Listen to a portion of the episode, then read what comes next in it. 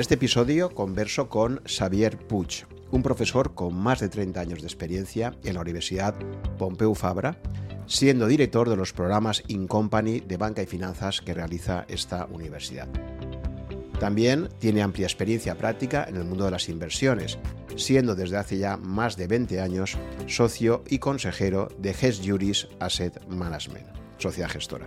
Este episodio está patrocinado por el fondo de inversión Global Allocation, un fondo de autor de alta vinculación con el gestor Luis Bononato, con quien grabé el episodio 71 del podcast, que te recomiendo especialmente. Es un fondo mixto que puede invertir en renta variable o renta fija con total flexibilidad.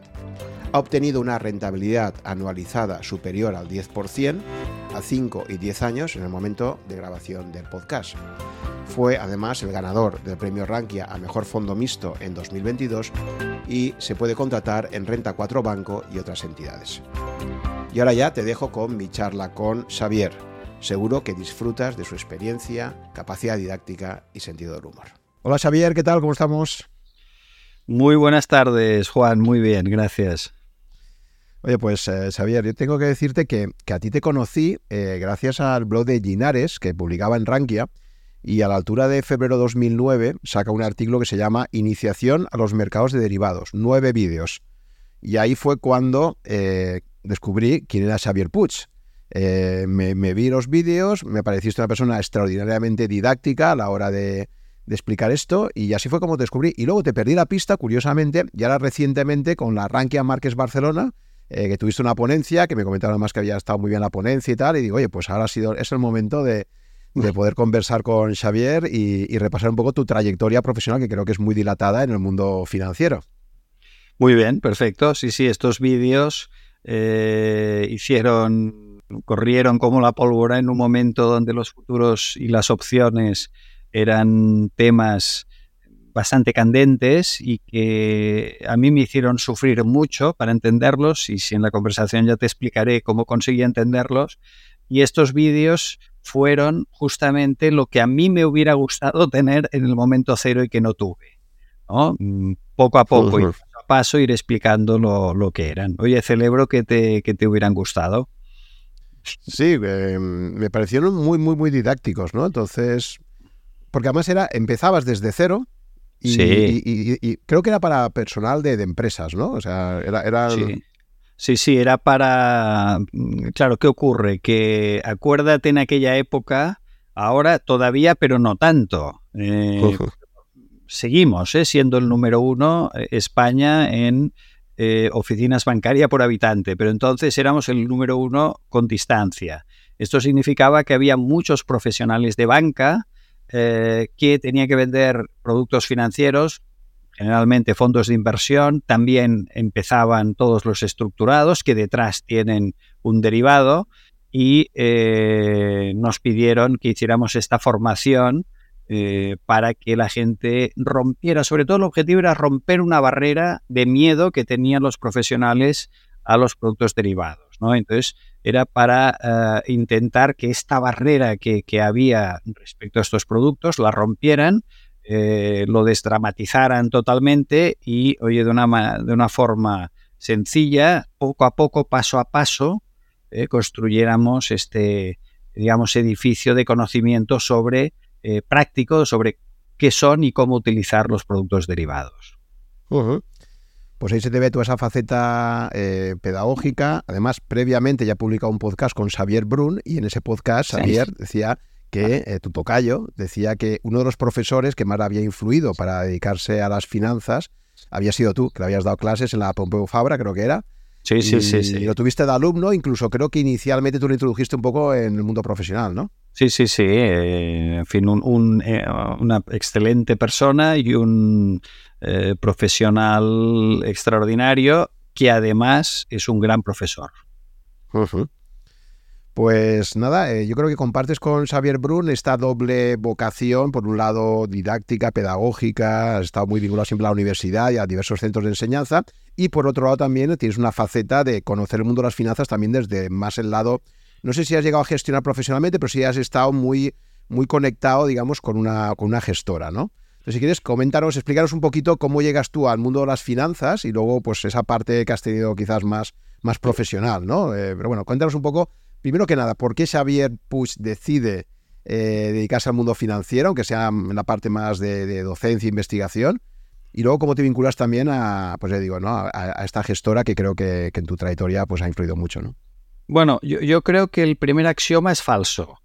No, no es que yo me acerque a las finanzas. Yo me alejé de las finanzas todo lo que pude, pero al final tuve que eh, dejar de resistir y las finanzas me, atraparon. Te explico, porque yo soy sociólogo. Ellos, eh, eh, en economía habían varias ramas y una era sociología. Ahora ya existe la carrera de sociología, pero antes para ser sociología tenías que hacer eh, la licenciatura de economía, entonces elegías pues actuarial, empresa eh, general, economía general o sociología. Bueno, entonces yo empecé sociología, bueno, y acabé sociología, ¿no? Eh, es decir, soy economista, rama, sociología. Pero ocurre que entonces me, me fui a Venezuela y allá me tocó trabajar, era una práctica, me tocó trabajar en el departamento de tesorería de la Ford Motors en Caracas. Eh, y yo pensaba, caramba, pero si las finanzas no me gustan nada, pues bueno, va, venga, ya. Eh, cuando acabo la carrera, mm, voy a. Me contrata el gobierno federal de Estados Unidos eh, para un grant al gobierno de Puerto Rico y allá voy al banco gubernamental, a la banca. pero caramba, pero si la banca no me gusta, yo no quiero finanzas pues a las finanzas otra vez, ¿no? Cuando al cabo de dos años vuelvo a España, eh, un profesor mm, contacta y me dice, oye, te digo aquí a una sociedad de valores, hombre, otra vez finanzas, pero que no quiero hacer finanzas yo. Y entonces ya me di cuenta que a la vida no le tienes... ¿A finanzas? Pues a finanzas, chico, pues te ha de gustar, ¿no? Aquello que dicen que la felicidad no es hacer lo que te gusta, sino hacer que lo que haces te guste. Pues, pues, entonces eh, entré en la sociedad de valores que era Bañares y Tejero. Bañares fue el último presidente, síndico presidente, cuando había todavía los agentes de cambio y bolsa, y eh, Ricardo Tejero, eh, que todavía está como, como notario y en Barcelona, y, bueno, con ellos dos hicieron la sociedad de valores más importante de Barcelona. Oye, pues chico, pues las finanzas. Dejé de resistirme abracé las finanzas, pues me han de gustar. Y a partir de aquí ya empecé a trabajar en esta sociedad de valores, empecé a dar clases de, de, bolsa, empezamos, escribimos con Oriola Mate el primer libro de análisis técnico de valores que se hizo en español con, con ejemplos españoles eh, y a partir de aquí empezamos a introducirnos en los mercados de futuros que todavía no, había mercado aquí en España, en fin. ¿eh? Si es como, como, como empezamos. O sea, no, es eh, que yo fui hacia las finanzas, sino que las finanzas no dejaron de acosarme y hasta que dejé de resistirme. Y eso estamos, entiendo que estamos hablando de los años 80, ¿no? Básicamente. Sí, sí, sí, sí, finales de los 80. O sea, tú, eh, vives esa transformación del, eh, mercado bursátil español, que pasa de ser un mercado con agentes de cambio y bolsa a partir del 88, cuando pasamos a todo, todo el gran cambio, ¿no? Con la entrada en la Comunidad Económica Europea. Correcto, correcto, correcto. O sea, yo, empecé a trabajar en BIT, Bañares y Tejero, ¿eh? que era una sociedad con dos agentes de cambio y bolsa que se transformó en BIT, Sociedad de Valores. Pero BIT claro, sabes que los catalanes estamos, eh, muy, eh, somos muy conscientes de los costes, ¿no? y, somos más bien ahorrativos. Entonces, como había toda la papelería de BIT, Bañares y Tejero lo cambiaron por Brokers and Traders, Sociedad de Valores. ¿Eh? Y entonces, bueno, siguió siendo BIT y yo seguí trabajando en BIT, pero ya en las primeras sociedades de valores que existieron. Que sabes que al principio una sociedad de valores en los primeros años de transición tenían que tener como un socio de referencia un antiguo agente de cambio y bolsa. Pero bueno, esto era los primeros años, luego se diluía y ahora pues que quedan. Vale. Em, entonces, toda esa trayectoria profesional, casi por castigo que dices, Eh, ¿en, qué momento de tu vida te planteas tú a nivel personal empezar a invertir también? ¿no? Porque decir, aquí hay dos facetas, ¿no? La tuya vinculada a, instituciones docentes o, profesionales y, el Xavier inversor particular, ¿no? Correcto. Entonces, eh, cuando yo entro en BIT, finales de los 80, eh, yo entré en noviembre y en diciembre, enero, entra uh, Jordi Viladot, que actualmente es mi socio, amigo y socio en GESURIS, la gestora entre él y yo tenemos la mayoría, el con más porcentaje es el alma mater, eh, que se llama GESURIS, ¿no? Pero antes de llegar a GESURIS, eh, SGICSA, Sociedad Gestora de, Instituciones de Inversión Colectiva, eh, nos conocimos eh, en BIT, ¿no? Entonces, a partir de allá, eh, él sí que es gestor, él tiene alma de gestor y ha sido siempre gestor. Yo me dedicaba más a fusiones y adquisiciones, a M&A, y con él empezamos a viajar por todo el mundo, ¿no? Básicamente en Nueva York, Londres y, París, ¿no? Los tres centros financieros, digamos, más, más próximos y mayores que tenemos cerca. Eh, entonces, a partir de aquí, con él, eh, empezamos a hacer cosas juntos, una cartera juntos, empezamos a invertir. De hecho, esto fue el embrión para que cuando salimos de BIT, eh, él ya fue a, otra sociedad de valores, se creó su propia cartera, sus propios clientes y a principio de los años 2000 compramos una gestora que se llama GES actual, se llama GES Juris porque es una de las primeras gestoras que salió en España que estaba, eh, digamos, era la gestora de la caja de abogados. Por eso se llama GES Juris, ¿no? Entonces la compramos, tenía un solo, un único trabajador, ¿eh? que todavía está, ahora somos más de 40, y a partir de esta gestora, eh, empezamos a crecer y ahora es lo que es, ¿no? Es decir, que eh, mi papel como inversor, obviamente ahora todo está canalizado a través de GESURIS en fondos gestionados por eh, Jordi Viladot. Vale, em, entonces cuéntame en esa fase inicial tuya profesional, mm, ¿cómo era la España financiera de los años 80, esta que, que toda esa transformación, entonces un poco por ver qué aprendizajes tienes tú en ese periodo tan de tantos cambios, ¿no? De, eh, es que claro, la, gente joven no, yo creo que le cuesta entender lo que era España entonces y lo que es ahora. Eh, la mejora es espectacular. O sea, en tan pocos años, cómo hemos pasado de un país... Oye, yo cuando iba a Nueva York y decía que era de España, que venía de la bolsa española, eh, oye, sin ofender a nadie, es como si alguien, por muy inteligente que sea, ¿eh? seguramente más que nosotros, pero nos viene de un país, de una república joven africana, y, viene aquí a España, y oye, a lo mejor es más brillante que tú y yo, pero ya, pero ¿de dónde vienes? ¿No? Pero mercado hay allá, pero así es como éramos vistos cuando íbamos a Londres. Ahora no es que seamos un país, estamos en primera división, no somos el Barça ni el Madrid.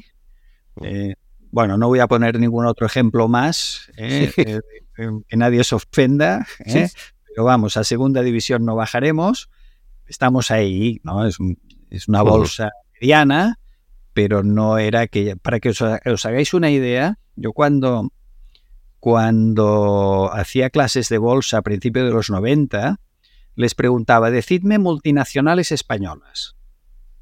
Siempre salía Chupa Chups la primera, que tenían razón, ¿no? La familia Bernat había conseguido que el Chupa Chup era el producto español que en más países del mundo eh, tenía mercado. ¿eh? Eh, pero ya me dirás, era una empresa uh ¿no? no teníamos ni una Juan, ni una. Hombre, pero yo tenía una, una empresa que tenía una tienda en Barcelona y otra en Andorra. ¿Multinacional? No, no.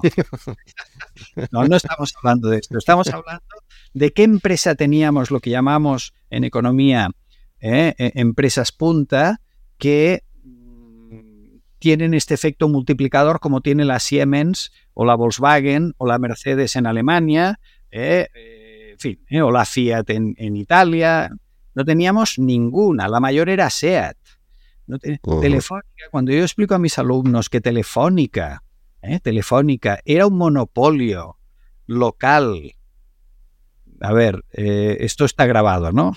bueno, si acaso lo, tú cortas cuando creas conveniente, pero créeme, ¿eh? soy un poco mayor que tú, o bastante mayor que tú, créeme. Tú cuando pedías un teléfono a Telefónica para un pueblo en, en España, Dice, uy, oiga, bueno, calma, aquí tres meses. Oiga, pero ¿cómo?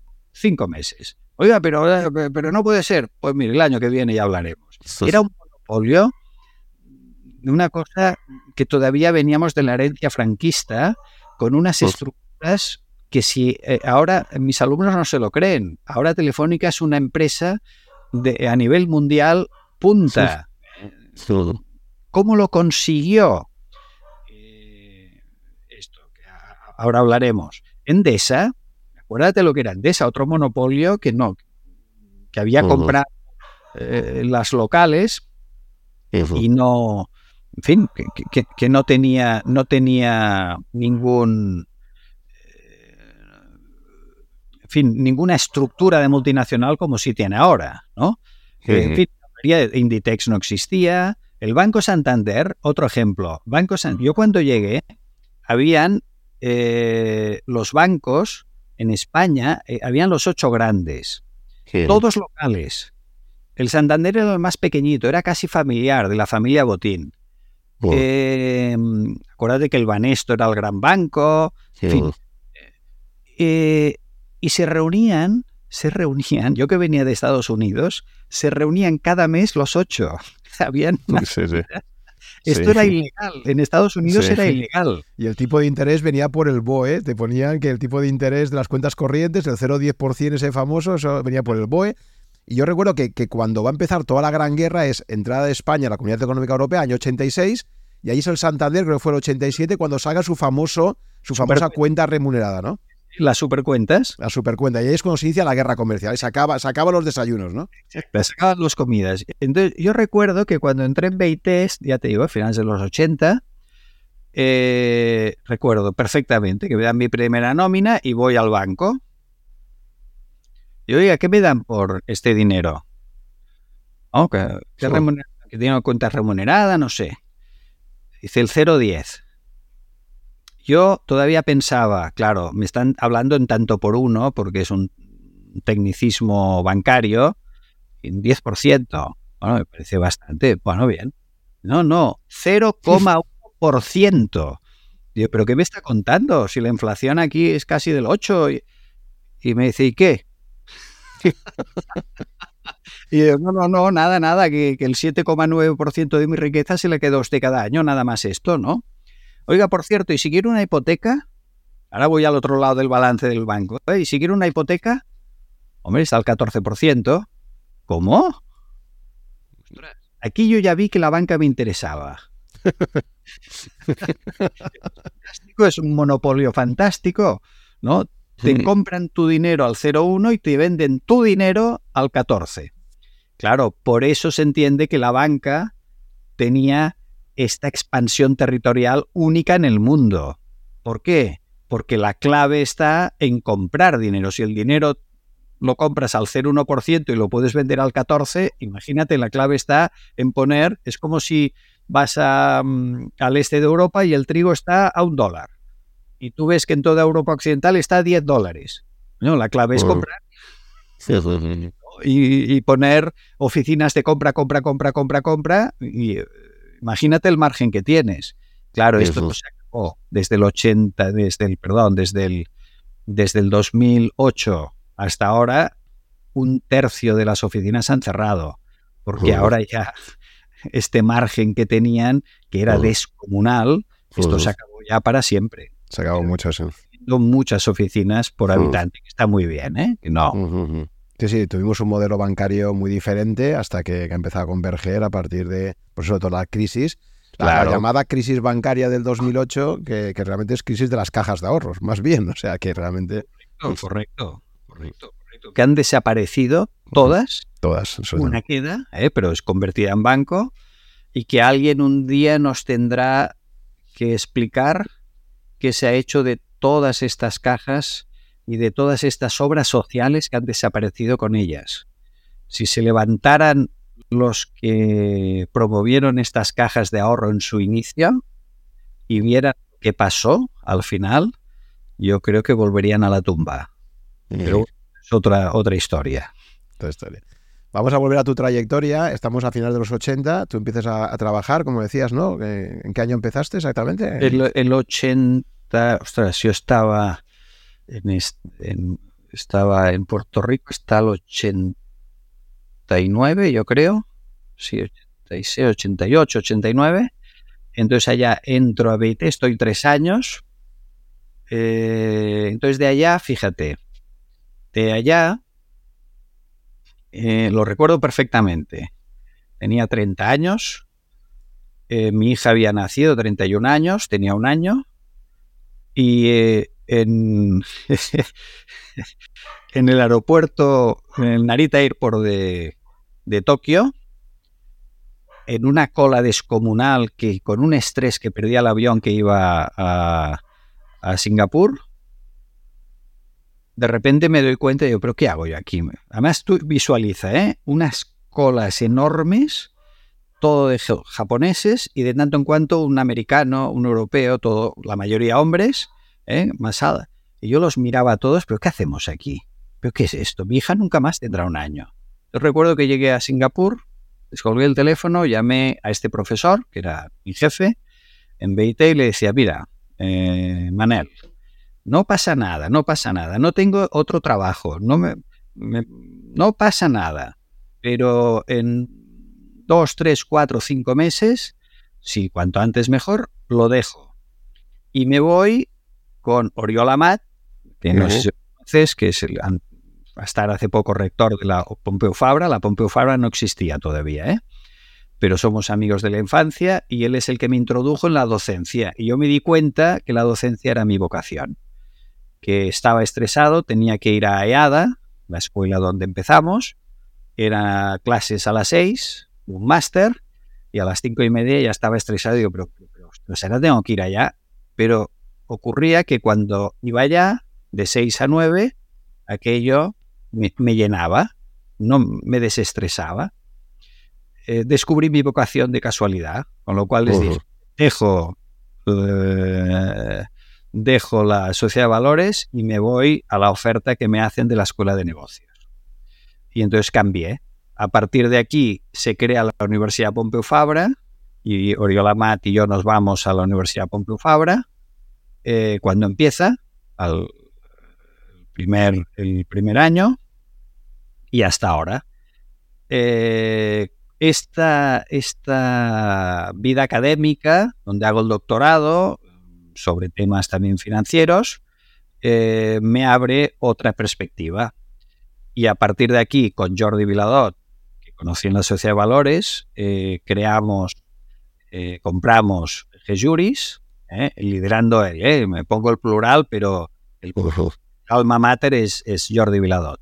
Y entonces nos vamos los dos a Jejuris y desde entonces, desde el año 2000, eh, tengo estas dos, estas dos patas, ¿no? La, pedagógica, la rigurosa, la académica y la práctica, la del día a día, que me hace estar al día de los mercados, obligatoriamente y te permite coger una distancia, como contaba con Xavier Brun, eh, el tener esta, yo también tengo un poco esa dicotomía, la ventaja es que nos permite dar un paso atrás cuando vas a, a dar clases, o sea, es que las clases siempre se ha dicho que los profesores se hacen sabios enseñando, ¿no? Entonces, cuando tú tienes que explicar a los demás algo, el primero obligado a aclarar tienes tú mismo, ¿no? Claro. La, la, mejor forma de aprender es enseñar. Exactamente. Yo siempre digo a mis estudiantes, digo, mira, cuando queráis estudiar un tema, quedad dos o tres y que uno de vosotros le explique a los otros dos esto. Porque cuando tengas que explicar a los demás y los demás te digan no lo acabo de tener claro, es cuando tú te vas a, dar cuenta que tú tampoco lo tienes claro, ¿no? Claro. Y, es la mejor forma, ser, ser proactivos para aprender realmente, ¿no? Y entonces cuando hacemos estos ejercicios, cuando nos vemos obligados a tener que dar una clase, es un reto para nosotros, es un reto creativo, porque dices, oye, ¿cómo, ¿cómo intento compactar toda esta complejidad del mercado, todo esto que ha estado pasando? Por ejemplo, yo empecé a dar clases en los 90 y me acuerdo que una, tú viviste también esa situación, fue muy, muy impactante, la crisis de las divisas de septiembre 1991, ¿no? donde se hace famoso el señor Soros contra esa apuesta contra el Banco de Inglaterra, ¿no? que al final ganó Soros y que fue un poco el mensaje a todos los mercados de, por muy poderoso que sea un banco central, hoy en día ya no puedes ir contra un mercado forex eh, que opera súper apalancado y tal, ¿no? Y bueno, pues esa era una historia muy bonita para contar en clase, ¿no? Para todo esto. Entonces era como, tú tienes las noticias, tienes toda la información, pero luego tienes que condensar eso y transmitirlo a un grupo de estudiantes y motivarles y que aprendan con ello, ¿no? Entonces, cuéntame un poquito, eh, en esa década de los 90, por ejemplo, para ti, ¿qué recuerdas y los momentos más interesantes que, pudiste incorporar a tu vida docente y que, y que quizás también te impactaron en tu vida eh, como inversor? Bueno, eh, la primera de todas fue en el, en el año, eh, que fue el 89, en octubre de, no, me acuerdo, octubre del 87, 88. ¿El crash ese que hubo? El, el, el 87, sí, el crash ese que hubo internacional fue en el 87. Es el lunes negro de octubre 87. Sí. Y yo entré el 1 de septiembre bolsa.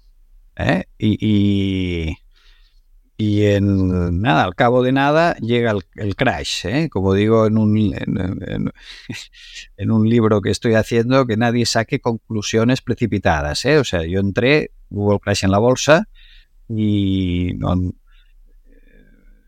también un lunes negro en octubre del 29, también yo no había nacido. Entonces, ostras, entro en bolsa, pasa esto, teníamos un, viaje a Londres para presentarme a brokers que, trabajábamos en Londres y, el socio me dice, no, no, ves tú solo que aquí esto es horroroso, ¿no?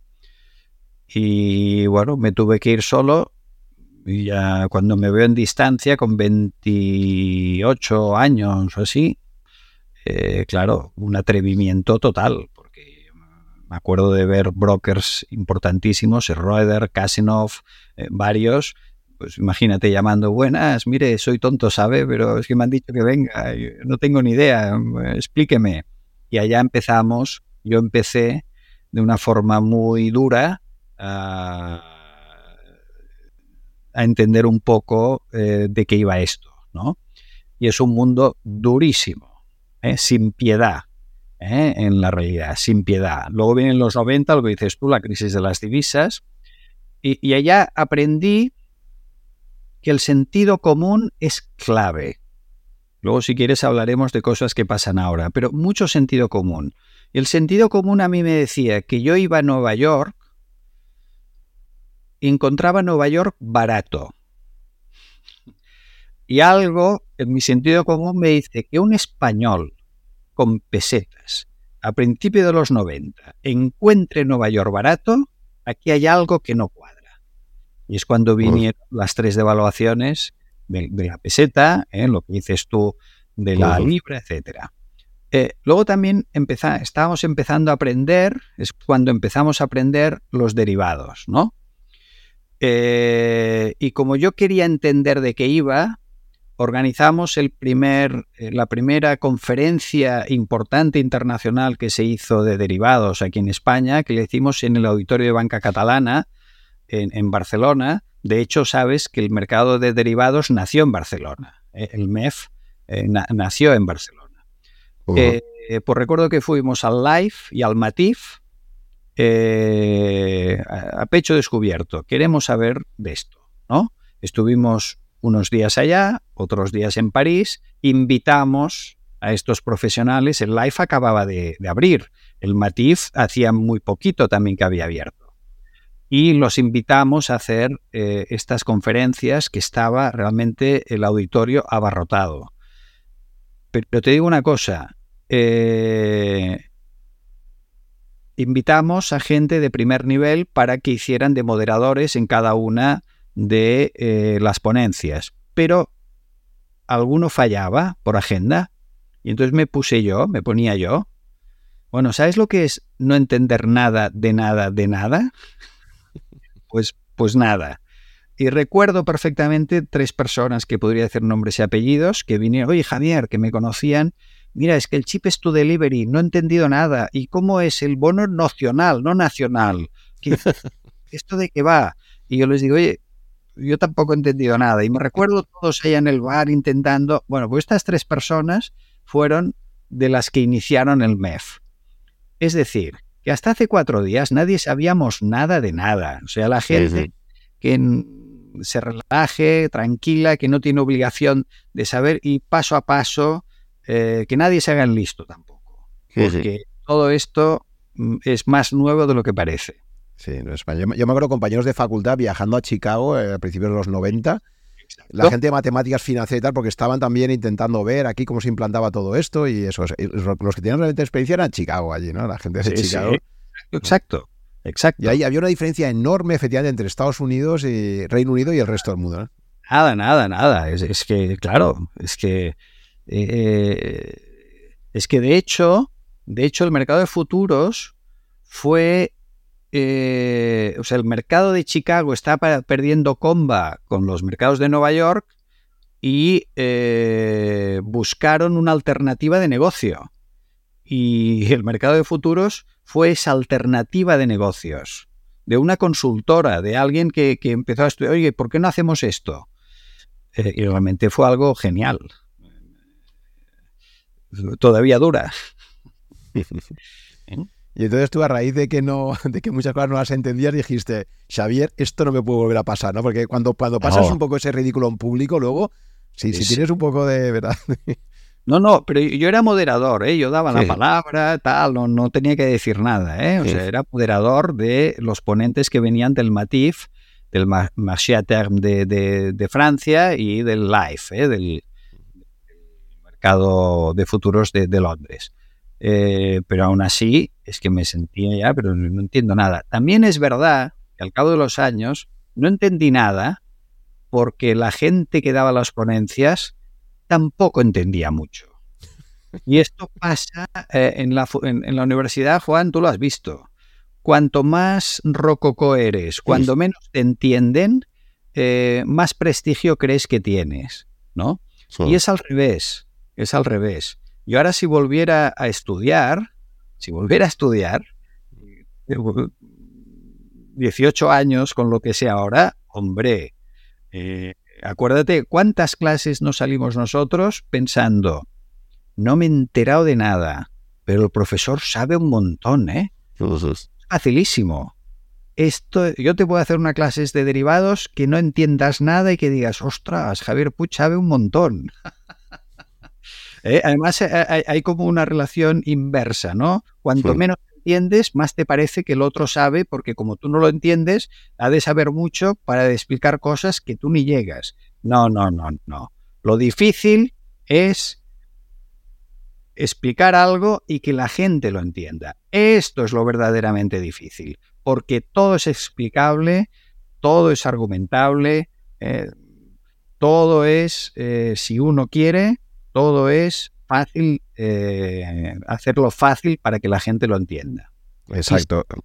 Es que mm. quizás tú no lo estás entendiendo. Exacto. Primero es que tú, tú mismo lo entiendas, que hay muchos profesores que no entienden lo que, lo que están explicando. Eso es lo primero. Segundo, otro fracaso habitual es pretender ser demasiado ambicioso en lo que tú quieres transmitir. O sea, tú vas a, y esto aplica a una clase o a una conferencia. Tú vas a una conferencia, te dan una hora y tú quieres contar 250 cosas. Fracaso total quieres contar tantas cosas que al final mm, a la gente la saturas, la lías con un montón de cosas y tal. Entonces, esto es como la escritura. Para escribir bien necesitas darle muchas vueltas. Es decir, tú haces una primera versión, luego la empiezas a depurar y depurar. Y el trabajo de depuración es mucho más importante que la primera redacción, ¿no?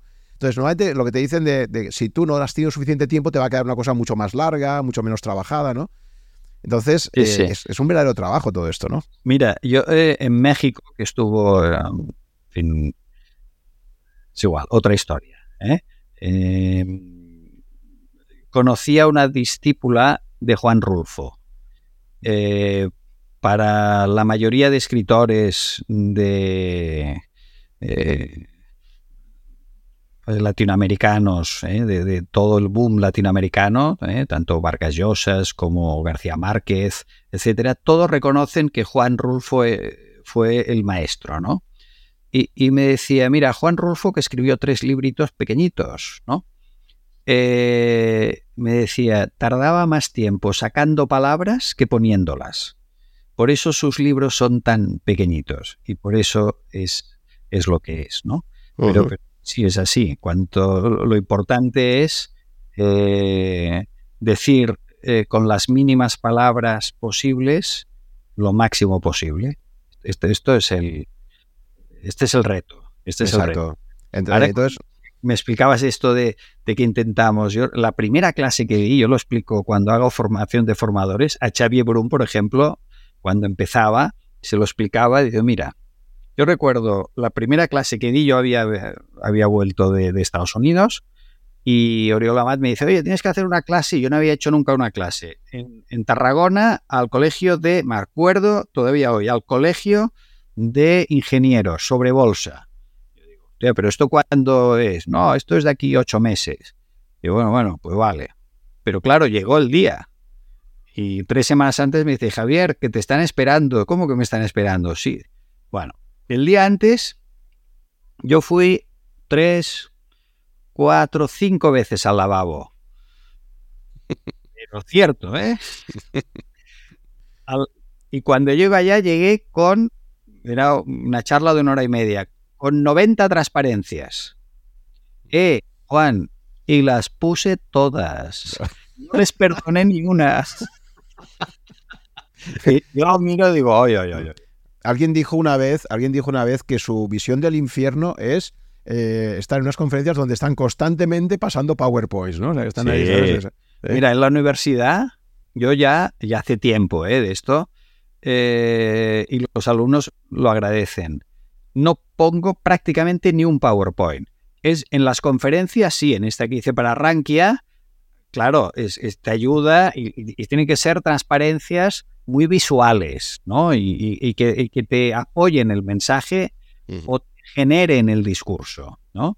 Pero en clase no, en clase prácticamente nada, porque es un, ahora se ha convertido una clase en un eh, recitar transparencias y es muy aburrido. Y aparte es como una especie de defensa, ¿no? El profesor se, se, refugia detrás del PowerPoint para casi no aparecer, ¿no? Es como cuando tú estás dando una charla y te pones también detrás de la tril, ¿no? Esta es como me escondo ahí, ¿no? Entonces mirad el PowerPoint y así no me miráis a mí y tal, ¿no? sí, sí, sí.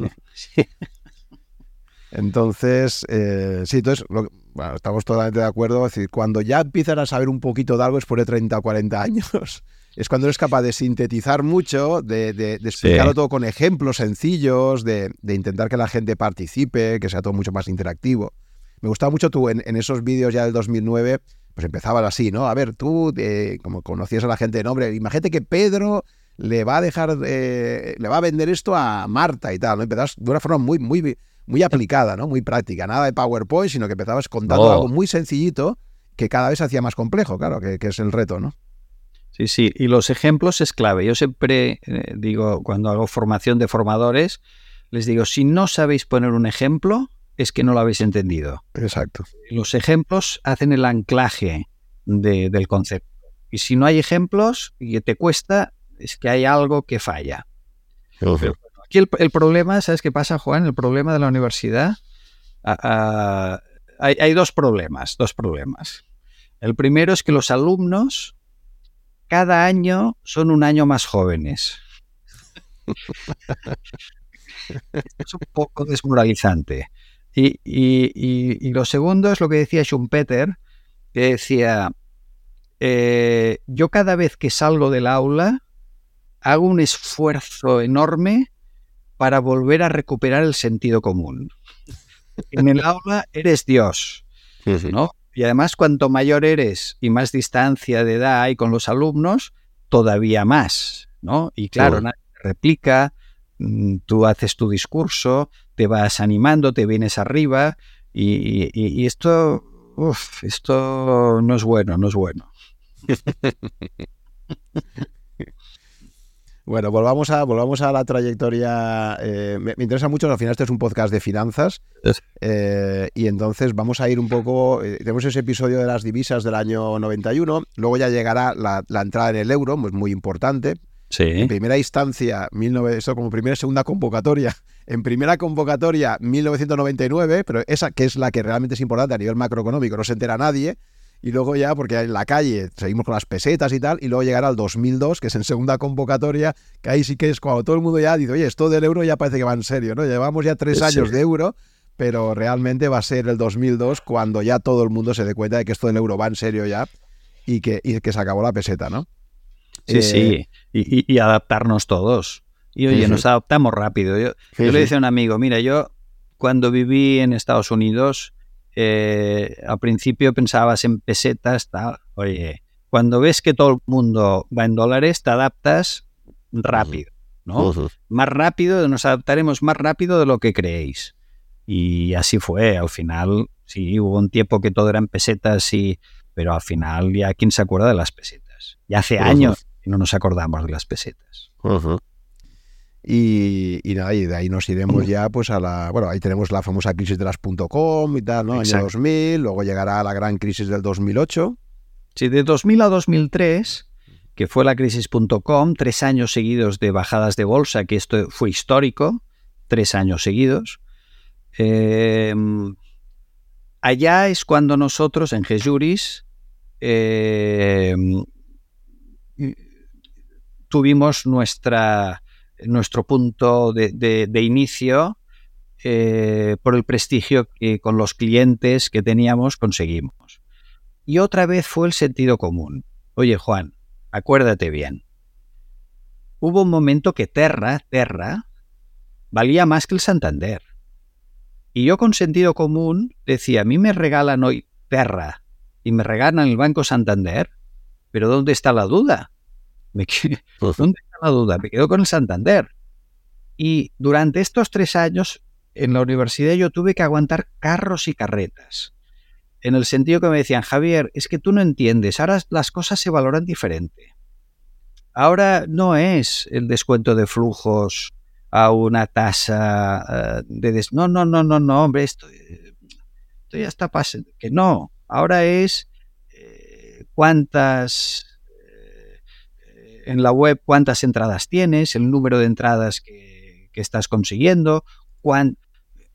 Y yo siempre les decía lo mismo, siempre les decía lo mismo. Digo, mira, mientras invertir sea ceder disponibilidades líquidas ciertas hoy, o sea, pasta de hoy, ceder disponibilidades ciertas hoy, a cambio de disponibilidades líquidas no tan ciertas porque hay riesgo en el futuro, si invertir es cambiar dinero de hoy por dinero posible futuro, oye, las técnicas de valoración van a misa. Ahora, el día que me digáis, no, mira, es que Terra ha perdido mil millones y el año que viene perderá dos mil más y esto sea un, no sé, un valor social que es eh, fantástico y que cuanto más pierda una empresa mejor, entonces yo cambiaré de opinión. Pero mientras invertir sea ceder pasta hoy por pasta futura y cuanta más futura mejor y analizar el riesgo que hay de no recuperar este dinero, oye, los descuentos de flujos, la tasa de actualización, la VAN, la TIR, todo esto va a misa. Y así fue. Pero teníamos que aguantar tres años con sentido común. Y nosotros pues, no, está claro que, el caso de Terra Parque, claro, aquí tenemos el, sesgo de, retrospectiva, ¿no? Sabemos que Terra al final fue, fue un, gran fracaso, pero fíjate eh, que un poquito más adelante, creo que fue el 2004, de repente llega Google y se compra YouTube por una cantidad estratosférica de dinero. Si recuerdan aquel episodio, creo que fue el 2004, y YouTube lo compró por dos mil y pico millones de dólares. En aquel momento YouTube perdía todos los meses un montón de dinero y era una plataforma que, eso sí, se había puesto líder de vídeos y tal, ¿no? Pero claro, esto lo coge Google y fíjate la historia que diferente ha sido, ¿no? En ese caso. Bueno, pero, pero es, que, es que hay eh, grandes diferencias. Si quieres poner el ejemplo todavía mejor para lo que estás explicando de Amazon. Acuérdate de Amazon. ¿Cuántos años perdió dinero? Porque Amazon, mucha gente no sabe, pero él hizo Amazon para vender libros. Sí, sí, sí. sí. Eh, y durante años perdió dinero. Si hubiera, si él no hubiera cambiado el negocio como lo cambió, eh, pues aquello no valía nada. Porque genera, una empresa vale lo que es capaz de generar de beneficio futuro. Y si YouTube no hubiera eh, sabido generar beneficio futuro, pues no valía nada. El tema es cómo valoramos. Entonces, cuando tú veías Terra o páginas amarillas, acuérdate de páginas amarillas, aquello todavía era más rocambolesco. Pero había páginas amarillas, ¿no? Eh, claro, no sé, ¿eh? ¿eh? ¿Que Terra no valía nada? No. ¿Que valía lo mismo que Santander? Pues, ¿qué quieres que te diga? No. No, no, no, no. Eh, yo, hice un artículo, recuerdo, ahora no me acordaré, en qué se parece, en qué se parece, así, el, exacto, en qué se parece el ferrocarril, Terra y la y la mm, educación online. Te digo muy cortito, ¿eh? Y, decía, mira, la gente no sabe que el Dow Jones que conocemos, que es el índice que hizo el señor em, Charles Dow con su socio Jones, que crearon el Wall Street Journal, bueno, el, índice eh, principal que tenían era el índice del ferrocarril. Y acuérdate que las empresas más importantes a finales del siglo XIX, principios del XX, eran las de ferrocarril, ¿no? y la gente se arruinó. ¿Significa que el ferrocarril no fue un... ya no existe, obviamente, un, índice de, empresas de ferrocarril, ¿no? ¿Esto significa que el ferrocarril fue un fracaso? No, no, no, no, no. Las .com, toda aquella efervescencia eh, monetaria, eh, ¿cuánta gente se arruinó por pensar que todo era oro lo que relucía. ¿Esto significa que las .com Internet fue un fracaso? No. no. Y en la educación online, pues lo mismo, ¿no? Cuando todo era... Eh, ah, esto significa que la educación no será... Claro que será online, pero cuando empezaron todas las plataformas, acuérdate, todo valía, bueno, los streamings, pues no, no, esto es un poco. No, todo, crea. No, porque el sector sea un eh. sector de valor, las empresas todas sean de valor. Exacto. Esto lo contaba también Warren Buffett de la aviación. Decía, eh, el sector de la aviación, evidentemente, ha sido un gran triunfador en el siglo XX, la aviación civil, pero ¿cuánta gente ha ganado dinero invirtiendo en, compañías aéreas? ¿no? La mayor parte ha perdido dinero, ¿no? Esa mayoría, ¿no? cuando hay una explosión cambriana en, términos empresariales, cuando aparece un sector nuevo y aparece esa competencia enorme, ahora estamos en la inteligencia artificial, por ejemplo, ¿no? Sí, sí, correcto. ¿Quiénes van a ser los ganadores? O sea, ¿quién nos asegura que, que OpenAI, ¿no? el autor de, de, ChatGPT, el famoso ChatGPT, pues a lo mejor dentro de cinco años no existe como empresa, ¿no? Ahora mismo todo el mundo es ChatGPT, ChatGPT, ChatGPT. Pues a lo mejor resulta que dentro de cinco años ha desaparecido como empresa, ha llegado otra competencia. Entonces, claro, el problema que tenemos en cualquier sector emergente, efectivamente, es que son sectores donde la prensa les da mucho bombo, pero realmente no sabemos qué empresas van a ser las ganadoras, ¿no? Por eso, por ejemplo, los, los Warren Buffett turno siempre decían que, que, lo importante es intentar entender qué empresas van a ganar esto, ¿no? Y si no sabes aún qué empresa va a ganar, pues igual vale la pena esperar un poquito, ¿no? O invertir en todas, también de una forma muy diversificada.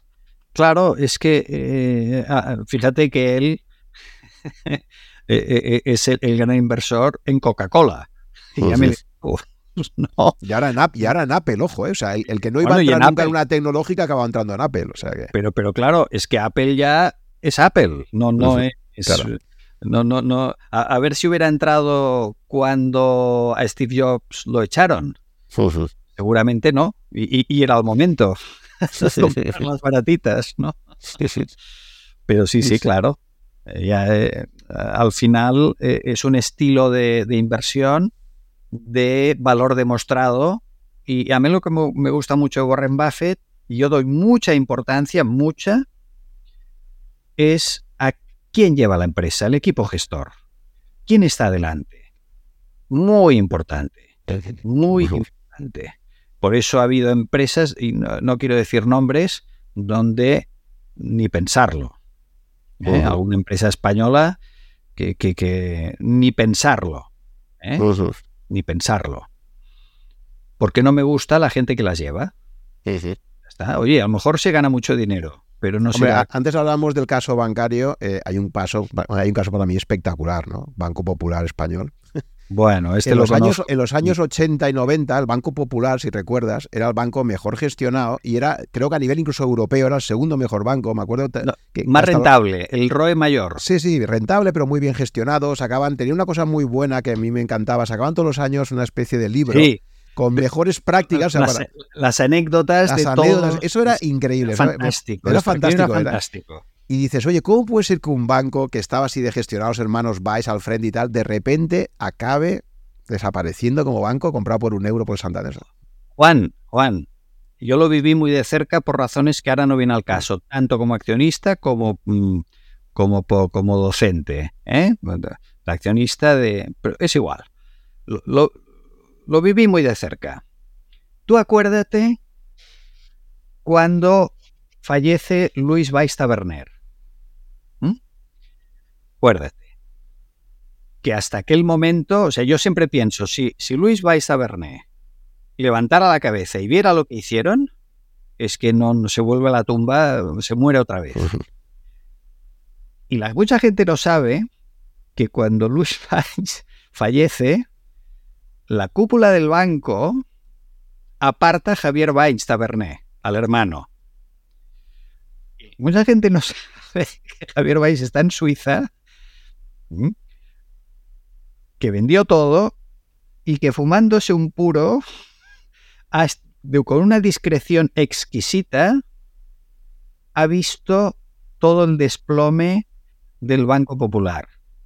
Porque la traición que se hizo a la gestión, como tú dices muy bien, del banco que se decía mejor gestionado y con las mejores ratios eh, de rentabilidad, fue terrible. Y fue terrible porque además coincidió en que quisieron ser también los número uno en los sectores que se había perdido la fiesta, que era el sector inmobiliario. Y entraron tarde y mal. Y siempre estaban en las primeras posiciones de, eh, de, las bancarrotas de, clientes, siempre en las primeras posiciones. La traición al, alma, a la cultura, por eso eh, el ejemplo que pones es por lo que hablábamos que es muy importante saber quién está dirigiendo el banco, quién está al frente. Oiga, yo si al frente están los Vais Taberné, estaba la mar de tranquilo. Ahora no. Es increíble cómo, porque fíjate que Steve Jobs también, cuando ya sabe que tiene los días ya, eh, eh, tiene que elegir a un sucesor y parece que no lo ha elegido mal, ¿no? Porque aunque evidentemente el, el, actual CEO de Apple ya desde hace más de 10 años no tiene la visión de producto que tenía Steve Jobs, y yo creo que desde el punto de vista de innovación ha perdido. Pero ahí está el resultado. Apple sigue siendo la empresa número uno y, y, Steve Jobs se preocupó de ver quién era la persona que podía sacar adelante esto, ¿no? Entonces, en el caso popular, ahí yo no conozco el caso particular de, pero, pero ¿por qué crees tú que, que Luis Weiss no nombra a ese heredero o intenta crear esa, esas, esos patrones para que le sobrevivan su cultura de empresa? Que es una cultura de empresa muy fuerte, ¿no? Es muy, raro cómo de repente se desmoronó eso, ¿no? Esto ya no, no sé. Mm, no sé, eh, y, lo pasa que es difícil. Eh, yo entiendo que ahí hay muchas familias. Es que el popular era complejo, ¿eh? El popular era complejo. Había, sabes que la banca española nadie, eh, nadie domina. La, banca española, claro, la, dirección tiene mucho poder.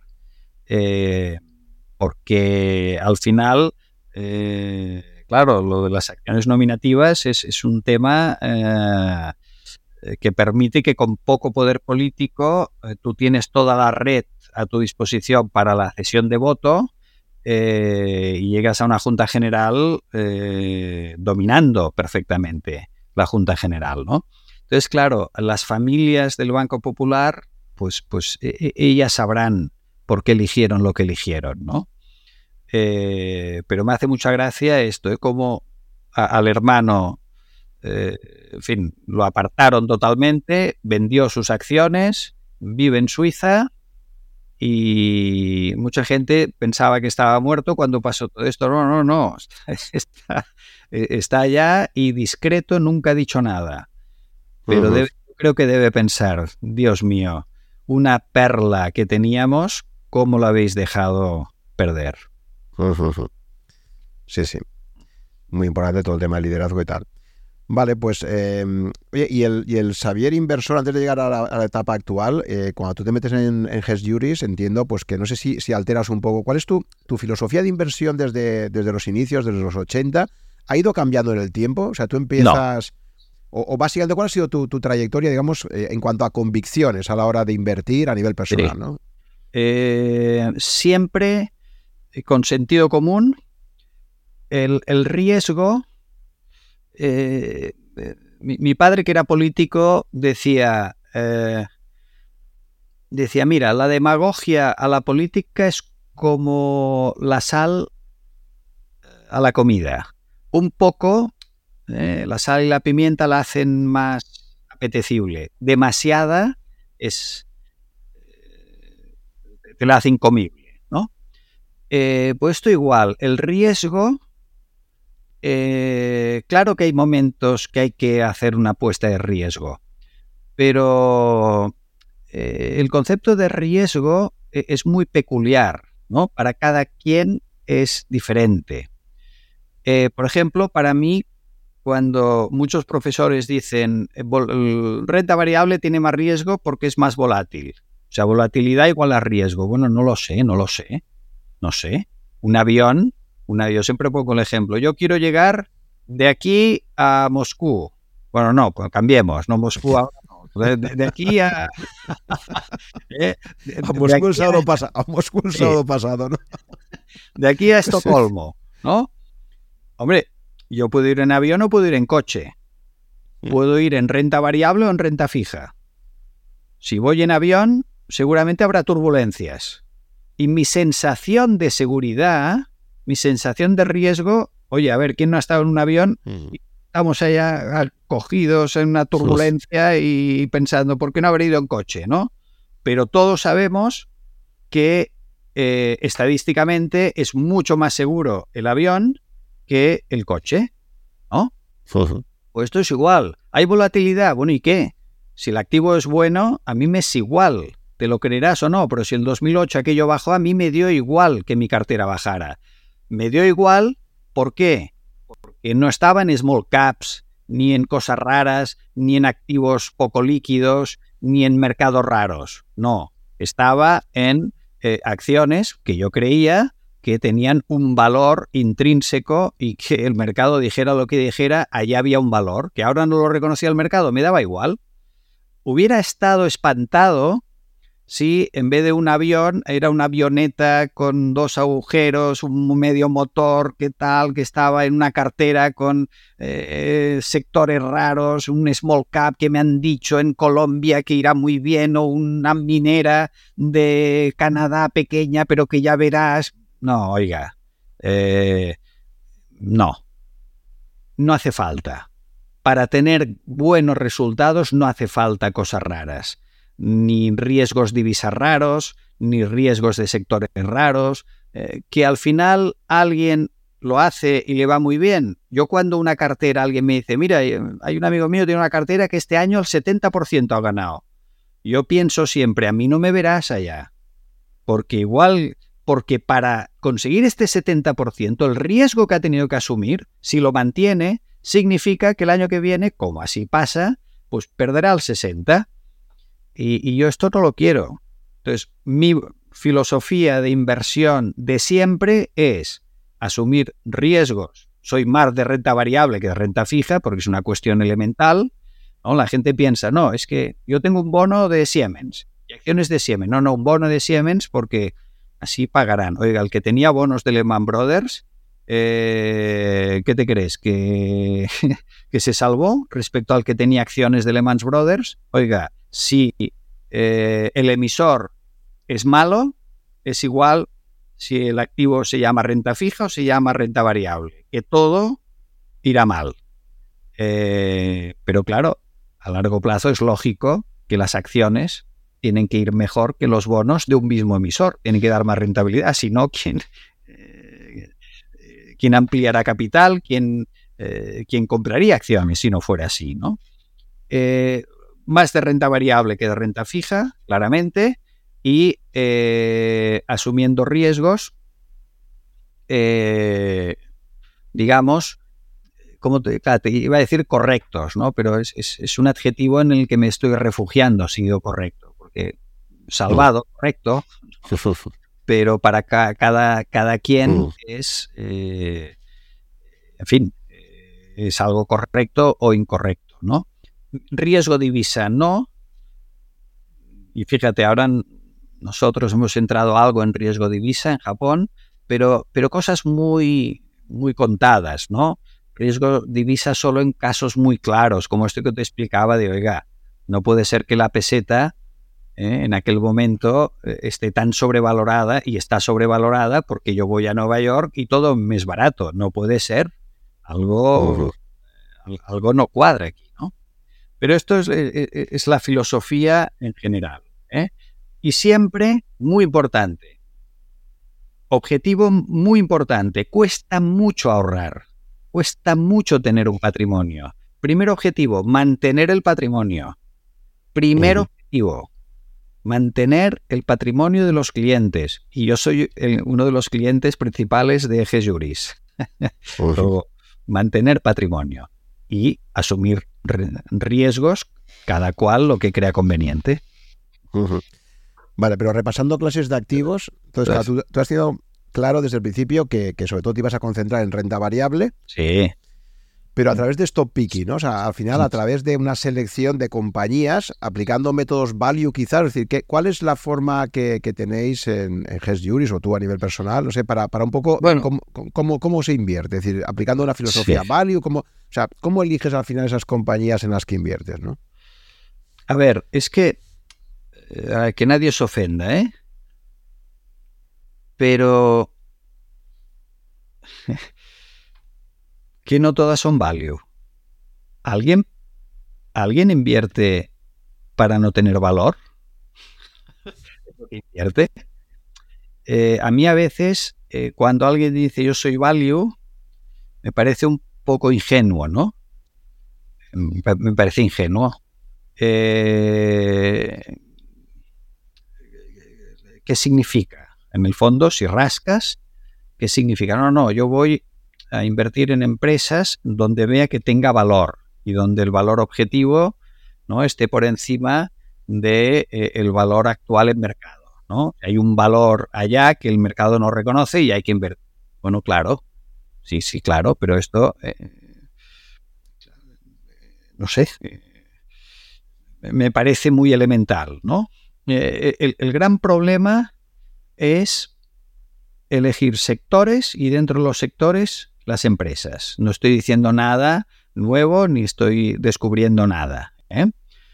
Pero mira, eh, Warren Buffett decía, oiga, lo que usted, la empresa que usted no pueda valorar en una hoja, oiga, eh, mucho sentido común, mucho entender de qué va el negocio. O sea, la primera pregunta que yo ah, les digo a mis alumnos que quieren ser gestores es, Primer tema, de una empresa que tú vas a invertir y vas a ser socia o socio, ¿de qué va esto? ¿Esto de qué va? ¿Cómo se gana dinero aquí? Entiéndelo bien. ¿De qué va? Y si ves que esto tiene futuro y que esto va más y que está bien llevada y que el sector tirará y que la economía acompañará y que el producto realmente tú crees que esto va, pues oye, adelante, ¿no? Eh, pero ¿cuándo? ¿Cuándo? Espero que baje. No, ya. Olvídate. Eh, no, espero que baje un poco. Esto es... Eh, ya empezamos con, con una dialéctica de perdedor. Cuando alguien me, me, dice, oye, pero ahora tú qué sabes, tú que estás dentro, que ahora bajará un poco. Yo no sé nada. No sabemos nada. El mercado siempre va por delante nuestro. Si tú crees que aquello realmente eh, tiene valor, no te esperes. Ya, hoy, que la vida es corta. Xavier, vale, entonces, pero fíjate, aquí ahora te voy a meter un tema un poco espinoso porque tú eres académico y, para, y en paralelo pues estás en, una gestora, ¿no? Em, tú sabes que el mundo académico desde hace muchos años ha impuesto la, la, hipótesis de los mercados eficientes, es decir, que esencialmente el mercado es eficiente y la respuesta adecuada a esto, y tú sabes que el mundo académico desde hace muchos años, si tú preguntas a profesores de economía de todo el mundo, los más prestigiosos te van a decir que lo más racional al final es comprarte índices, ¿no? Porque dicen, oye, como es muy difícil batir al índice y como además estadísticamente tú sabes, y ahí están los informes de Spiva o los que hace Pablo Fernández en el IES, etcétera, tú sabes que es muy complicado batir al índice de forma consistente y lo peor ya no es solamente esa primera noticia, porque dicen, oye, pues hay un 10% de gestoras que sí que baten al índice a 7 o a 10 años. El problema es que encima las que baten al índice durante los siguientes 10 años no tienen consistencia, ¿no? Entonces, con toda esa información estadística disponible, lo que parece que racionalmente tiene sentido y lo que en el mundo académico tú sabes que más se recomienda es decir, oye, no intentes encontrar quiénes son los gestores estrella, no intentes encontrar al siguiente Warren Buffett, básicamente indexate al mundo de forma muy diversificada y global y la clave, lo único que sabe un inversor claro desde el principio es las comisiones que tú vas a pagar por algo, ¿no? Es decir, si tú pagas menos comisiones, eso es lo único que tú tienes claro que vas a conseguir a largo plazo, ¿no? Y eso va componiendo en el tiempo, etcétera, ¿no? Entonces, ¿cómo, cómo te planteas tú desde el punto de vista intelectual y tal, e, este, este un poco este choque, ¿no? Entre la recomendación que te da el mundo académico de que al final la estrategia probablemente más eficiente es indexarte versus a invertir en, en gestoras con estrategias específicas, ¿no? Vale, Em, tú me estás hablando del paseo aleatorio por Wall Street, ¿no? lo que decía el de te ha puesto un dólar a que no bates al índice, ¿no? Lo demuestra y hace todos. Y, y, hay mucha verdad aquí. No, no, no, no, no. E, es innegable, ¿no? Eh, indexarse está bien. No, no, no. Eh, oiga, yo me quiero indexar al Eurostox. Estoy en Europa, pues oiga, yo mm, quiero un fondo indexado a Eurostox con las mínimas comisiones. Eh, ¿Me parece mal? No. No. Oiga, quiero un fondo mundial. Eh, perfecto. Pues oiga, al final en el mundo Estados Unidos representa casi el 40 y mucho por ciento y yo quiero estar indexado al mundo. Eh, ¿Me parece mal? No. Imagínate si no me parece mal que nosotros tenemos fondos eh, indexados. Tenemos el Euro Equity, tenemos fondos mundiales, tenemos... ¿Cómo me va a parecer mal si en la propia gestora tenemos estos fondos que además han, han, eh, estado en rankings muy arriba? Pues, pues perfecto, ¿no? otra cosa es que hay un componente humano muy difícil de, combatir, que es pensar, eh, pues oye, que yo creo que lo puedo batir, ¿no? Que al final, mm, oye, yo tengo mi, yo creo en una serie de sectores eh, y por convicción o por análisis o por estudio o por eh, proximidad, yo quiero estar invertido en estos sectores y ya está que para eso es mi dinero, ¿no? Eh, o mm, hay una serie de gestores que, oye, al final invertir en un fondo de índices que están aburridos, chico, que yo prefiero estar en relación con un, eh, como estamos ahora tú y yo, con alguien y que eh, cada X tiempo pues podamos ir debatiendo sobre cómo está el mercado, cómo están los sectores, cómo está el euro, cómo están las divisas, en fin, ¿no? Eh, que si hay alfa o no hay alfa, que es de lo que estamos hablando, ¿no? Si realmente eh, hay alfa positiva, si hay gestores que aportan alfa o no aportan alfa, eh, yo creo que sí. Si no, no estaría aquí. Creo que hay gestores que aportan alfa y que hay que ser muy consistente y que tiene que ser... y no, no, no me fío de estos gestores que un año son los primeros del ranking con rentabilidades eh, fuera de lo normal, porque significa otra vez que para conseguir esto han tenido que tomar unos riesgos que tarde o temprano les irán en contra. ¿no? Eh, a partir de aquí, también hay otro tema que es que en el fondo todos indexamos. Porque si yo tengo un, fondo, eh, por ejemplo, nuestro fondo estrella, ¿no? que es un fondo, fíjate, global, mixto, flexible. Global, puedo invertir donde quiera. Mixto, tanto renta fija, renta variable, puede cambiar los pesos. Eh, eh, global, mixto, flexible. Flexible, que oye, puede estar totalmente invertido en renta variable o ahora en renta fija, ¿no? Eh, y tú dices, oye, pero esto es lo contrario de un fondo indexado. No, porque al final cada uno se hace sus índices. Tú cuando estás eh, un 10% en Europa y un 40% en Estados Unidos, ya estás indexándote. Eh, cuando tú estás en los sectores farmacéutico, turismo, agricultura, pues ya estás indexándote, ¿no? Eh, cuando alguien hace en fondos indexados, pues yo quiero un 20% de un fondo full invest de Eurostocks, otro fondo eh, en este sector y otro fondo en dólar, pues tú ya estás indexando. Al final eh, es, es una cuestión de costes. Tampoco lo creo, porque realmente los costes en este sector, que cada vez van a menos, menos, menos, menos. Eh, Europa es muy estricta con esto, la CNMV es muy estricta y cada vez está bajando más los costes, sobre todo de los brokers. Yo no sé qué broker podrá resistir hoy en España esta bajada de precios que hay actualmente. Pero bueno, eh, con lo cual, ¿es verdad que, que un fondo indexado es una solución? Sí, ¿Es verdad que hacerte tu propia cartera o estar en fondos más flexibles es otra solución? Sí. Y esto es como la ropa.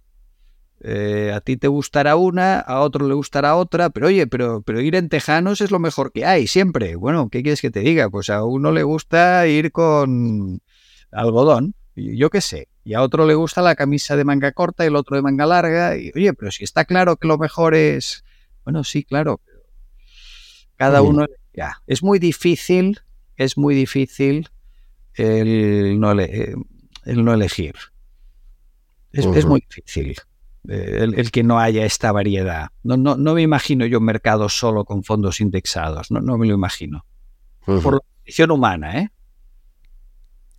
Em, por clases de activos también tenemos los activos inmobiliarios. Entonces también te quería preguntar a ti, ¿tú has tenido también sesgo ladrillo, como ha sido cultura hispana siempre?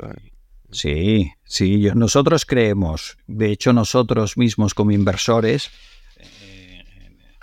eh, eh, esto de, los tercios, ¿no? Que, decían, ¿no? Un tercio inmobiliario, un tercio renta variable, un tercio liquidez, ¿no? Eh, liquidez, renta fija, ¿no? Bueno, no, no, no, no, no, no está mal, no, no está mal. Mm, la, lo en lo que sí no creo, en lo que sí no creo es en la en la exageración del eh, inmobiliario. En esto no creo para nada. De hecho, hay, hay, un artículo que si quieres te lo pasaré, de un estudio exhaustivo de los mercados mundiales donde compara en los últimos 120 años la rentabilidad en cuatro activos. Inmobiliario, renta variable, renta fija largo y eh, monetario. ¿no? Y fíjate, en según, y, está también en España, ¿no? Eh, globalmente la renta variable saca más, algo más que el inmobiliario y en algunos espacios el inmobiliario gana algo a la renta variable.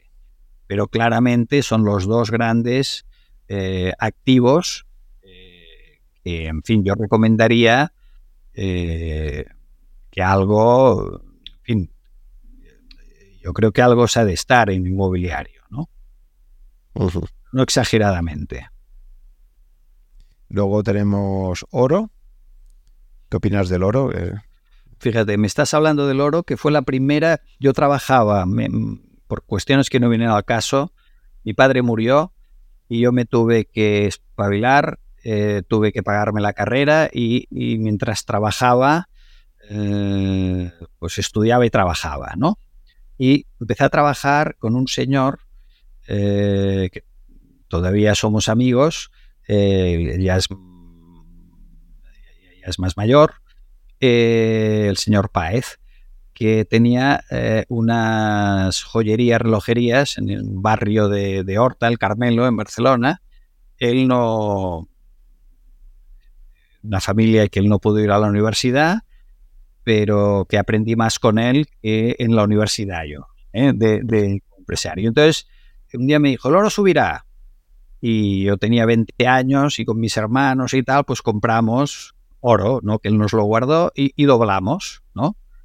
Eh, fue mi primera inversión eh, que hice y me fue muy bien, doblamos. Desde entonces me interesó el oro, ¿no?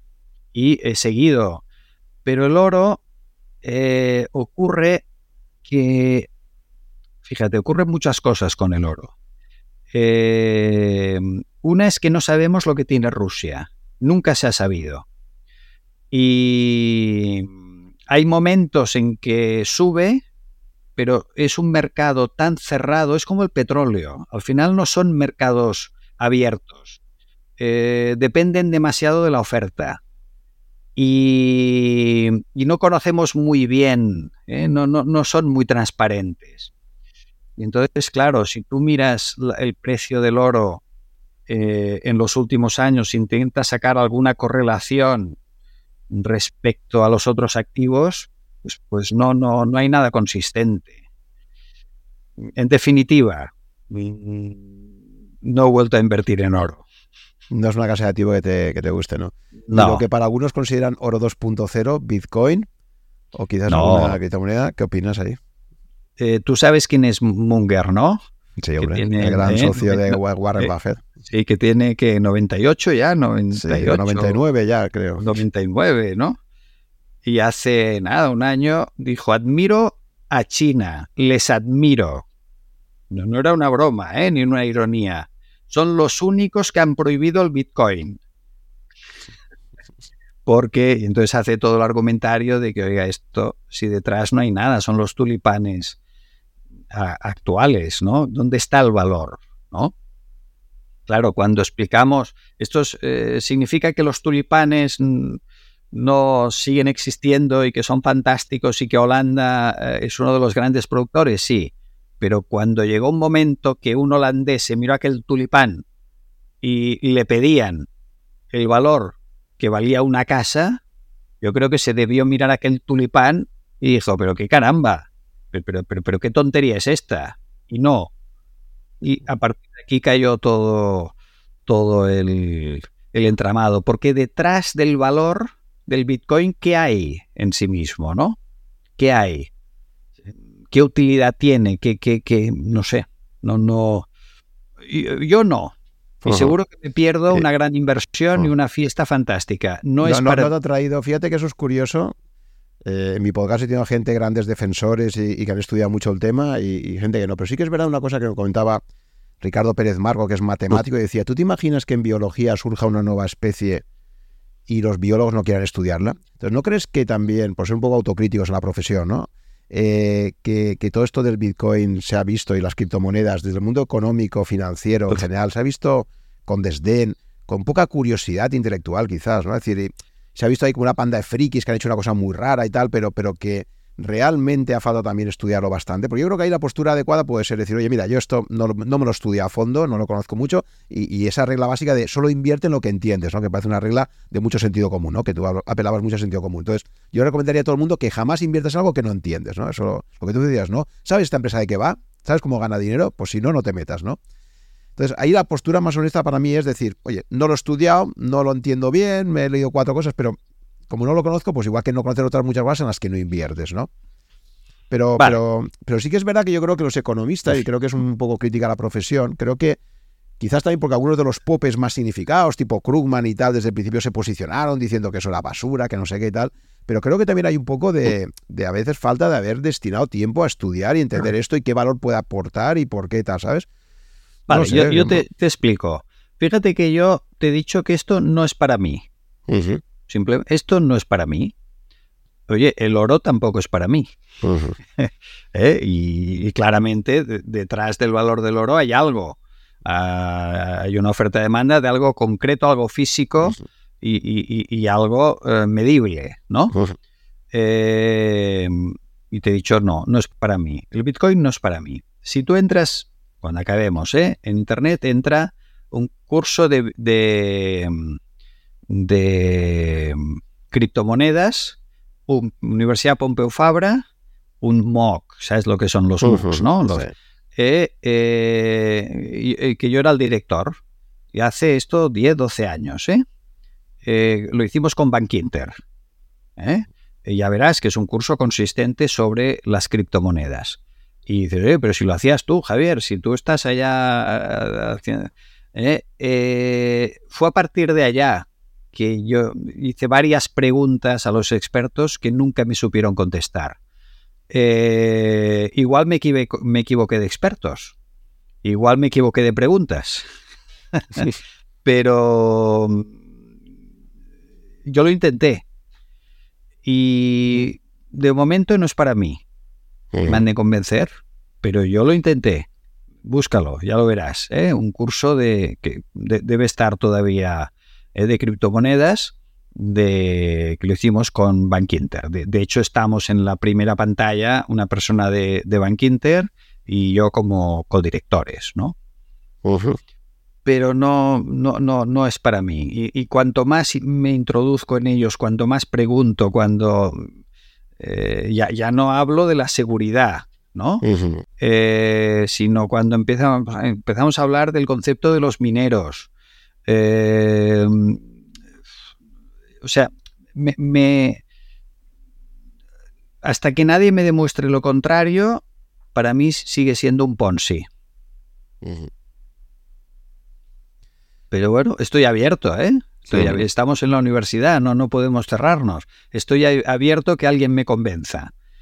Pero de momento lo he intentado y yo no veo eh, cuando hago las preguntas que yo intento que me respondan, no, no, no.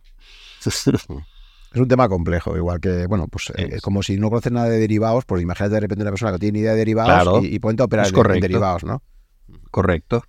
Y luego, por ejemplo, hay otros sectores como capital riesgo también. Pues es otro tipo de inversión también que dice, oye, pues el capital riesgo es bueno o es malo. Pues depende. O sea, si estás en el sector, si lo conoces y sabes sus reglas de juego, su tal, te puede ir bien, ¿no?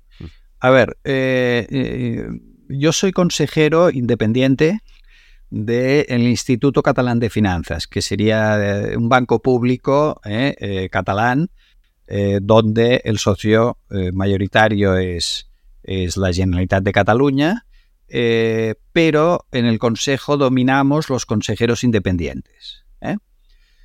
Y tenemos una empresa de capital riesgo, eh, ¿Por qué? Y esto que, eh, si ahora me oye algún consejero, yo desde hace un año estoy advirtiendo, ojo, que la fiesta se acabó.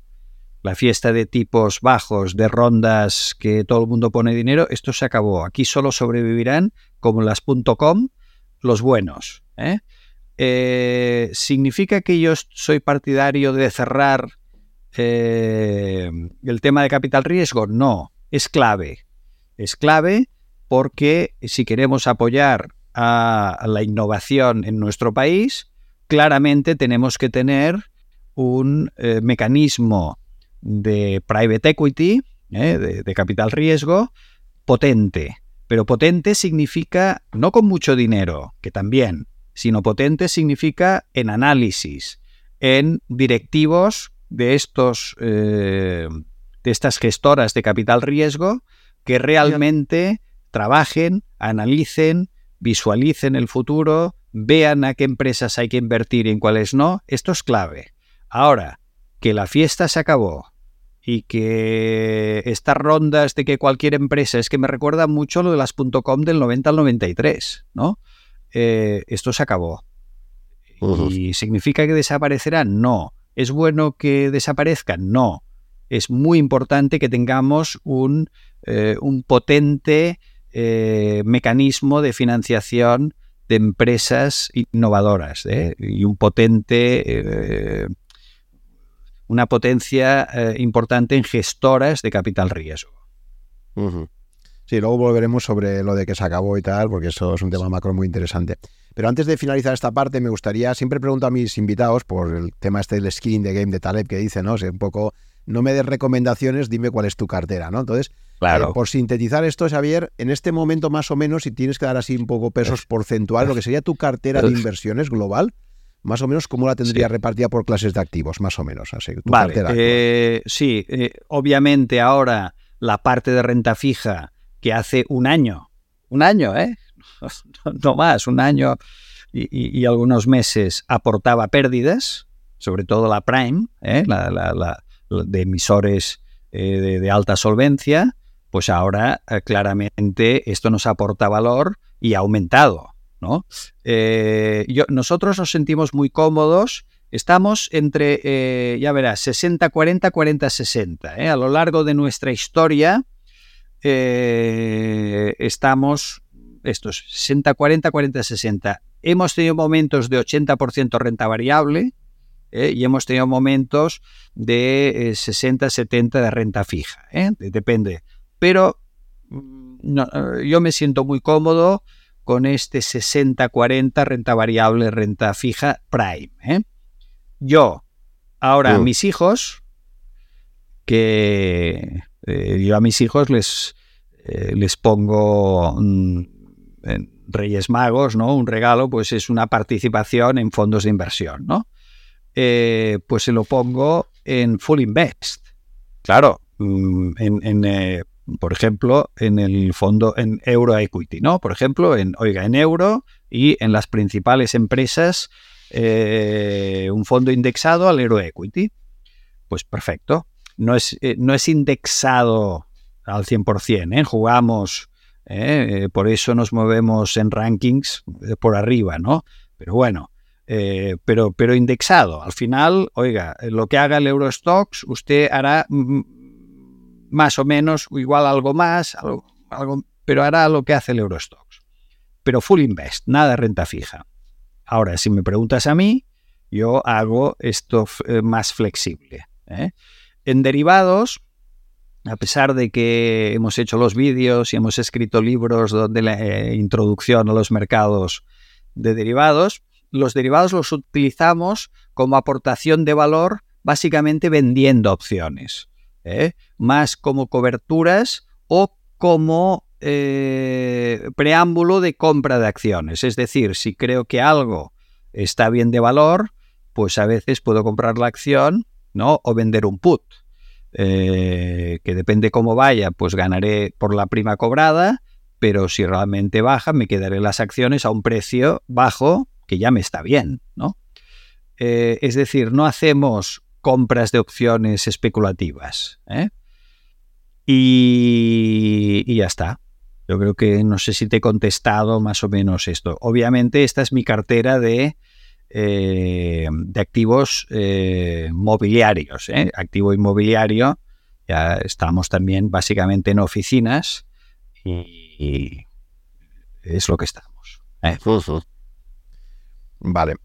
Si te parece ahora vamos a repasar un poco lo que ha sido el, el, entorno macro y cómo ha cambiado todo, sobre todo a partir de la crisis del 2008, ¿vale? Eh, tú hablabas de ese gran cambio que se puso en el año 2022, un año extraordinariamente raro, uno de estos que pasa uno cada 50 años, ¿no? Donde de repente te cae la renta variable, te cae la renta fija, sobre todo de una forma brutal, ¿no? Entonces, eh, ha sido un año mm, que, los anales de las finanzas, pues es, muy atípico, ¿no?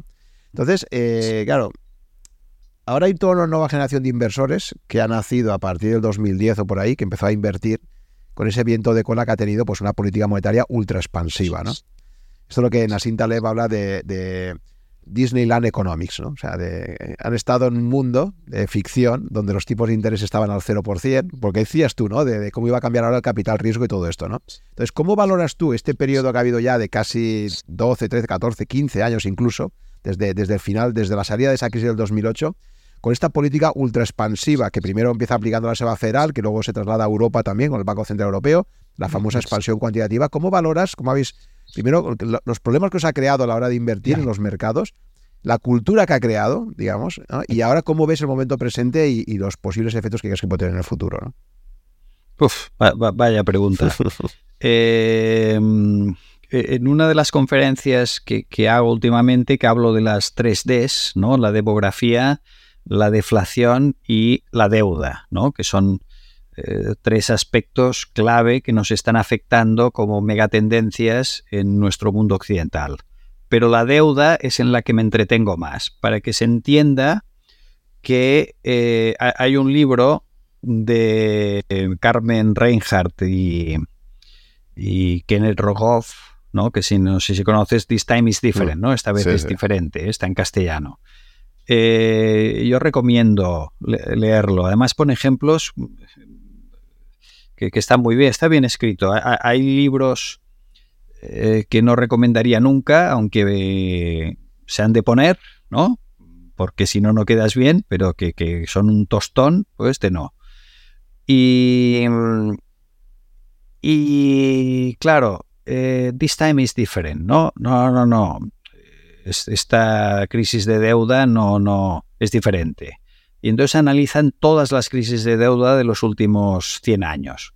Y todas son iguales. Yo viví la de, la de Latinoamérica, que estaba allá, y todas acaban igual cuando alguien está sobreendeudado como está el mundo occidental, pues todas acaban igual, con un default. No, no, es así. Eh, ¿Cuándo se hace el default? ¿Cuándo se hace eh, el impago? Bueno, cuando esté básicamente provisionado todo eh, en la banca. Y entonces, bueno, pues, pues, pues, pues, pues se, puede digerir mejor. pero hay que decir algo también. Cuando pasó todo el 2008, recuerdo con un catedrático de, la Universidad de la Pompeu Fabra, de mucho prestigio, me decía, bueno, Javier, todo el mundo se está quejando de los bancos centrales, pero fíjate que han conseguido que no pasara lo del 29. La gente olvida rápido, ¿no? Al final, es verdad que de momento, aunque ellos mismos reconocen, como reconocieron ¿eh? en el año 2009, en verano, que estamos en tierra ignota, los bancos centrales están haciendo un experimento, ¿eh? están emitiendo dinero, dándole a la maquinita de hacer dinero y de momento no crearon inflación. ¿eh? Hasta ahora, yo no creo que la inflación sea producto del quantitative easing, si no, ya se hubiera producido antes y si no, no bajaría, como está bajando la inflación. Pero esta es mi opinión. Eh, ellos de momento han conseguido que no colapsáramos, que el sistema financiero no colapsara. Ahora bien, yo siempre recuerdo la frase del señor Draghi que tuvimos la suerte de tener como banquero central en los momentos peores. Y él decía, eh, gobiernos, los que tienen que hacer la política real económica, les estoy dando tiempo, lo que estoy haciendo es al enfermo, ¿eh? al enfermo, darle eh, medicina mm, de choque. Está en la UBI, lo tengo en la UBI, no se morirá. Yo haré que no se muera. Pero oiga, el enfermo que está obeso, que fuma, que bebe, que no hace ejercicio, quiere hacer el favor de reducir los déficits, quiere hacer el favor de hacer políticas fiscales adecuadas, quiere hacer el favor de hacer una inversión en el cambio estructural de su economía. No, puede, no ve que esto no puede ser así, quiere hacer ejercicio, quiere dejar de fumar y cada vez que intentaba ah, devolver al enfermo la economía a su situación normal y lo abandonaba la UBI, y el Banco Central empezaba a bajar su política expansiva, volvíamos a las andadas. Eh, el Banco Central han dado tiempo, solo esto, daban tiempo. Mm. Pero claro, esto, acabará mal. Claro, pero fíjate, es que ahí está encerrada la paradoja de la cuestión. Es decir, cuando tú le estás diciendo a los estados que vas a estar siempre ahí para poderle salvar, estás generando un riesgo moral implícito. Es decir, el Estado al final dice, ya sé que el Banco Central va a estar detrás de mí en caso de que tenga problemas. ¿no? Con lo cual el incentivo a cambiar no cambia. Yo siempre pongo el ejemplo en clase. Digo, mira, esto del riesgo moral es ese estudiante de Erasmus que se va a estudiar a Holanda, por ejemplo, y en su familia le dicen, te vamos a dar todos los meses esta cantidad de dinero. Si tú te pasas de esta cantidad de dinero, búscate la vida, yo no te doy más, ¿vale? Te fijo ahí un límite estricto, 600 euros al mes, por ejemplo, y a partir de ahí, si te gastas más, búscate la vida, ¿vale? Y esas son las reglas de juego. En la eurozona se dan unas reglas de juego. Si el déficit público pasa del 3%, pues entonces eh, vas a ser castigado, vas a pagar una sanción, etcétera, etcétera. Reglas de juego, ¿no? Cuando ese estudiante Erasmus se vaya, tiene esa regla de juego, pero claro, internamente piensa, son mis padres. Si yo les llamo a final de mes y les digo, oye, mira, es que no me queda nada de dinero, es que si no le pago el alquiler me tira a la calle, es que si no sé qué, tal, tal, tal, al final tiene esa intuición de que por mucho que le hayas dicho que las reglas de juego son estas, al final tú sabes que tus padres te van a ayudar. Un momento ¿no? te, te, em, amplifico el ejemplo que me gusta. El ejemplo aplicado a Europa es, no, son dos hermanos. Son dos hermanos. Uno se va al sur y el otro se va al norte. ¿Eh? Y a los dos, los padres le dicen lo mismo. Tienes esto, el 60% de deuda sobre PIB y el 3% de déficit anual. No te puedes pasar de esto. Y él va de fiesta, ¿no? El del sur va de fiesta, que es muy divertido. Y dice, va, son mis padres. Y el del norte dice, no, no, me han dicho esto y lo cumplo. Hostia, y pasa un mes y ve que el del sur no ha cumplido y el papá le da pasta. Ah, bueno, pasa otro mes y el otro, el que está en el norte, es austero y, cumple y el del sur no cumple y más pasta. Bueno, ¿quieres decir que el del norte un día no dirá, pero de esto de qué, pero, qué es esto? ¿No?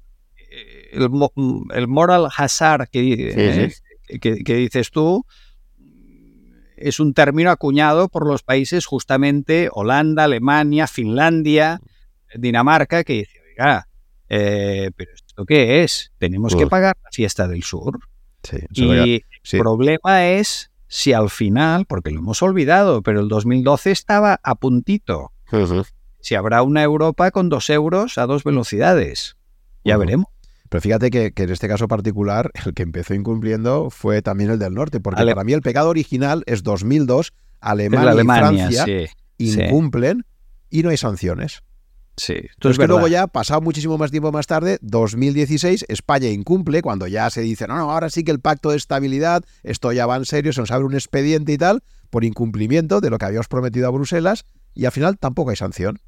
Por lo tanto, mensaje que hay, oye, hagas lo que hagas, al final nunca pagas la multa pues si el que, el que aparca mal sabe que no paga nunca la multa, pues va a seguir aparcando mal. Pero, hay un pequeño, un pequeño detalle eh, que olvidamos. Cuando Alemania incumple, que incumplió un tiempo, fue por la unificación. Y cuando Francia incumple, también, Francia y Alemania eran aportantes netos. ¿Eh? España cuando incumple no es aportante neto. O sea, que el que pone pasta no cumpla, está mal, está mal. Pero bueno, pero es el que pone pasta. Pero que el que recibe el dinero, el que recibe eh, la pasta, es el que no cumple, hombre, no es lo mismo. Al final, lo que dices tú es así. Mm. Porque el precedente es que no pasa nada. Y cuando no pasa nada, es muy difícil cumplir lo que se ha acordado. Para mí, ya te digo, yo creo que todo el diseño del eurosistema, el problema que ha tenido, o sea, fíjate también qué pasó con lo de, o sea, regla que se introduce inicialmente para darle independencia realmente al Banco Central Europeo, se dice, el presidente del Banco Central Europeo es una, una, persona que está ocho años en el poder, no renovable. Este es un cargo que se pone como con los jueces, ¿no? Para dotarles de independencia. Bueno, pues desde el día uno, el señor Duisenberg, primer presidente del Banco Central Europeo, un holandés que era el candidato alemán, pero claro, como entre Alemania y Francia no se ponían de acuerdo quién era el primero, dijeron, oye, cuatro años tú, cuatro años yo. Pacto del pollo, digamos, ¿no? Entonces ya desde el día uno digo, primera cosa que hace ya la Unión Europea de cara al resto del mundo, el euro, moneda nueva el señor que nombran ahí, toda la rumorología del mercado era que iba a estar la mitad del periodo que le correspondía, que al final fue así, o sea, al final. Segundo, llega Trichet, un señor que ha estado encausado y que ha estado tal, o digo, pero vamos a ver, ¿cómo podemos hacer algo tan mal eh, de cara al resto del mundo? ¿No? ¿Cómo puede ser que Trichet, un tío que ha estado encausado por Credit Lyonnais, no sé qué, no hay ningún otro candidato francés para poner? O sea, que fue, ha sido como un conjunto de, de cosas que dicen, oye, si tú quieres crearte una credibilidad de cara al resto del mundo, haz las cosas bien, te has dotado de unas reglas, cúmplelas, por lo menos al principio, ¿no? estoy de acuerdo contigo, el euro ha sido un éxito a medias, pero eh, en un artículo les explicaba cuando yo aprendí temas en la práctica de Estados Unidos, decía, oiga, California, eh, que, sería el octavo por PIB país del mundo, eh, quebró y el dólar nunca se puso en duda. Grecia quiebra y el dólar se pone, ahí el euro tambalea. ¿Por qué? Bueno, porque es que hay algo muy importante, que es que hay un gobierno federal con unos con una fiscalidad federal, ¿no? Eh, California, claro que tiene una autonomía fiscal y los bonos emitidos por California eran bonos basura, pero los bonos federales no, los Treasury Bonds no.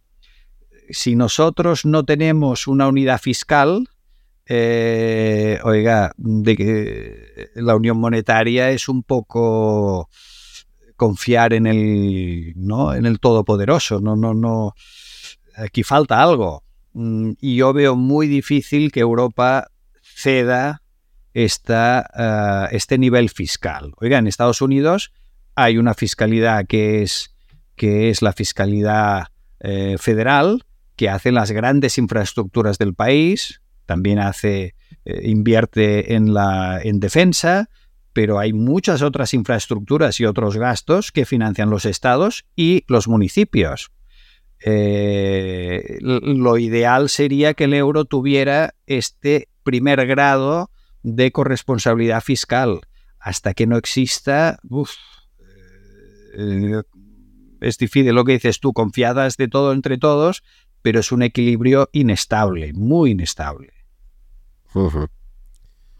Así es, y, de momento no, no, tiene pinta de resolución, porque ya ves que, por ejemplo, el Fondo de Garantía de Depósitos, pues algunos alemanes y holandeses dicen que no quieren que se mutualicen eh, los riesgos de, los depósitos, ¿no? Es decir, que cada país asuma lo suyo. Y, si tú fueras alemán, ¿qué harías? claro. Pero porque ves, porque, porque, porque ellos ven que cómo se ha pervertido el espíritu de Maastricht, ¿no? Que te estaba diciendo de. O sea, tú sabes que en Alemania, el Tribunal Constitucional Alemán, cuando se hace la política expansiva, eh, los alemanes piensan que esto realmente es, una burla de lo que es la filosofía. Se dice, vamos a ver, los bancos centrales no pueden financiar la deuda pública de sus estados. Esto es una regla básica de Maastricht, ¿no? ¿Qué es la expansión cuantitativa al final? vamos a comprar, vamos a comprar bonos, eso sí, técnicamente, como no lo compran en el mercado primario, a emisión, lo compran en el mercado secundario, entonces ya cumplimos, ¿no? Pero realmente, claro, estás vulnerando la filosofía. ¿Qué más me da a mí comprar algo en el mercado primario o tres segundos más tarde en el mercado secundario, ¿no? Entonces, en el momento en que los bancos centrales se han puesto desde el 2015 a comprar barbaridades ingentes de bonos de los estados, ya pues está. ya está. Y, los bancos compran también. O sea, aquí hay una, una trilogía, banco central, gobiernos, banca comercial. Eh, bueno, no sé cómo acabará, pero, pero, pero claro, mm, la inflación ayuda, algo ayuda, la inflación entre el 3 y el 4 ayuda, el 10 no ayuda, eh, pero bueno, ya, veremos, ya veremos si realmente aprenden la lección. Si no, this time is not different. El mundo más endeudado que nunca y, y supuestamente con un objetivo de inflación del 2%. ¿Cuánto tiempo crees tú que van a tardar en al final decir, oye, pues mira, en vez del 2, ¿sabes qué te digo? Que a lo mejor el 3 debería ser el nuevo objetivo de inflación, ¿no? Porque, porque de momento, oficialmente, Reserva Federal, Sigue siendo el Banco Central Europeo, es el 2, que por cierto es un, es un nivel absolutamente arbitrario, ¿no? O sea, creo que, que lo del 2% viene de Nueva Zelanda, que el Banco Central de Nueva Zelanda, al final de los 80, decidieron allí que el 2% era un objetivo de inflación razonable. Y esto luego se fue contagiando. Tú sabes que la Reserva Federal lo del 2% lo copia casi del Banco Central Europeo, porque eh, ellos en su día no tenían un objetivo. Tenían objetivo. No tenían objetivo. Entonces, el Banco Central Europeo mete el 2, luego lo pone el Banco de Inglaterra, el Banco de Suiza, Estados Unidos. O sea, todo el mundo. Ahí hay mucho efecto contagio, hay mucho efecto rebaño también entre los propios bancos centrales. Sí. Pero igual de arbitrario es un 2 que un 3, ¿no? Es decir, que. Sí, yo creo que, eh, acuérdate, ¿eh? porque nos olvidamos todos muy rápido de que había deflación y que el gran problema era la deflación eh, y que ellos deseaban una inflación superior al 2. Pues ojo con lo que deseas que se cumple a veces. Y no, no del 3 o el 4, del 10 llegó, ¿no? Claro, esto ya es demasiado. Pero una inflación del 3 o el 4 la tolerarían, porque un año o dos de inflaciones sobre el 3, 4 rebaja el porcentaje de deuda sobre PIB de una manera artificial, pero práctica. Eh, ahora, a partir de aquí, si no hay un rigor, eh, porque oye, Juan, al final hablemos en plata. Vamos a ver. Eh, todo este endeudamiento, ¿a qué se debe? Pues se debe que los estados cada vez están teniendo un, un músculo tan desorbitado que esto hay que financiarlo y o nos repensamos el estado del bienestar o realmente esto acabará con nosotros. No sé si tú eh, te acuerdas, eh, Angela Merkel eh, decía una cosa se lo dijo a unos empresarios que fueron de visita allá, que acaba la reunión y le dice, oiga, mire, y les presenta, les pone un papel y, les dice, oiga, el problema de Europa es este. Y escrito ponía como era 7, 25, 50, ¿no? Y, todos, ostras, ¿qué, qué, 7, 25, 50? ¿Qué es esto? Digo, pues este es el problema de Europa, que somos el 7% de la población mundial, el 25% de la producción industrial del mundo y el 50% del gasto social del mundo. ¿Esto es sostenible? Y decía, oiga, y el 7 bajando y el 50 subiendo.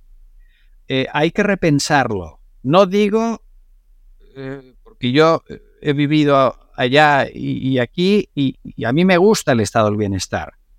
Pero hay un concepto que yo creo que la gente no entiende, que el estado del bienestar no es para todos, es para el que lo necesita.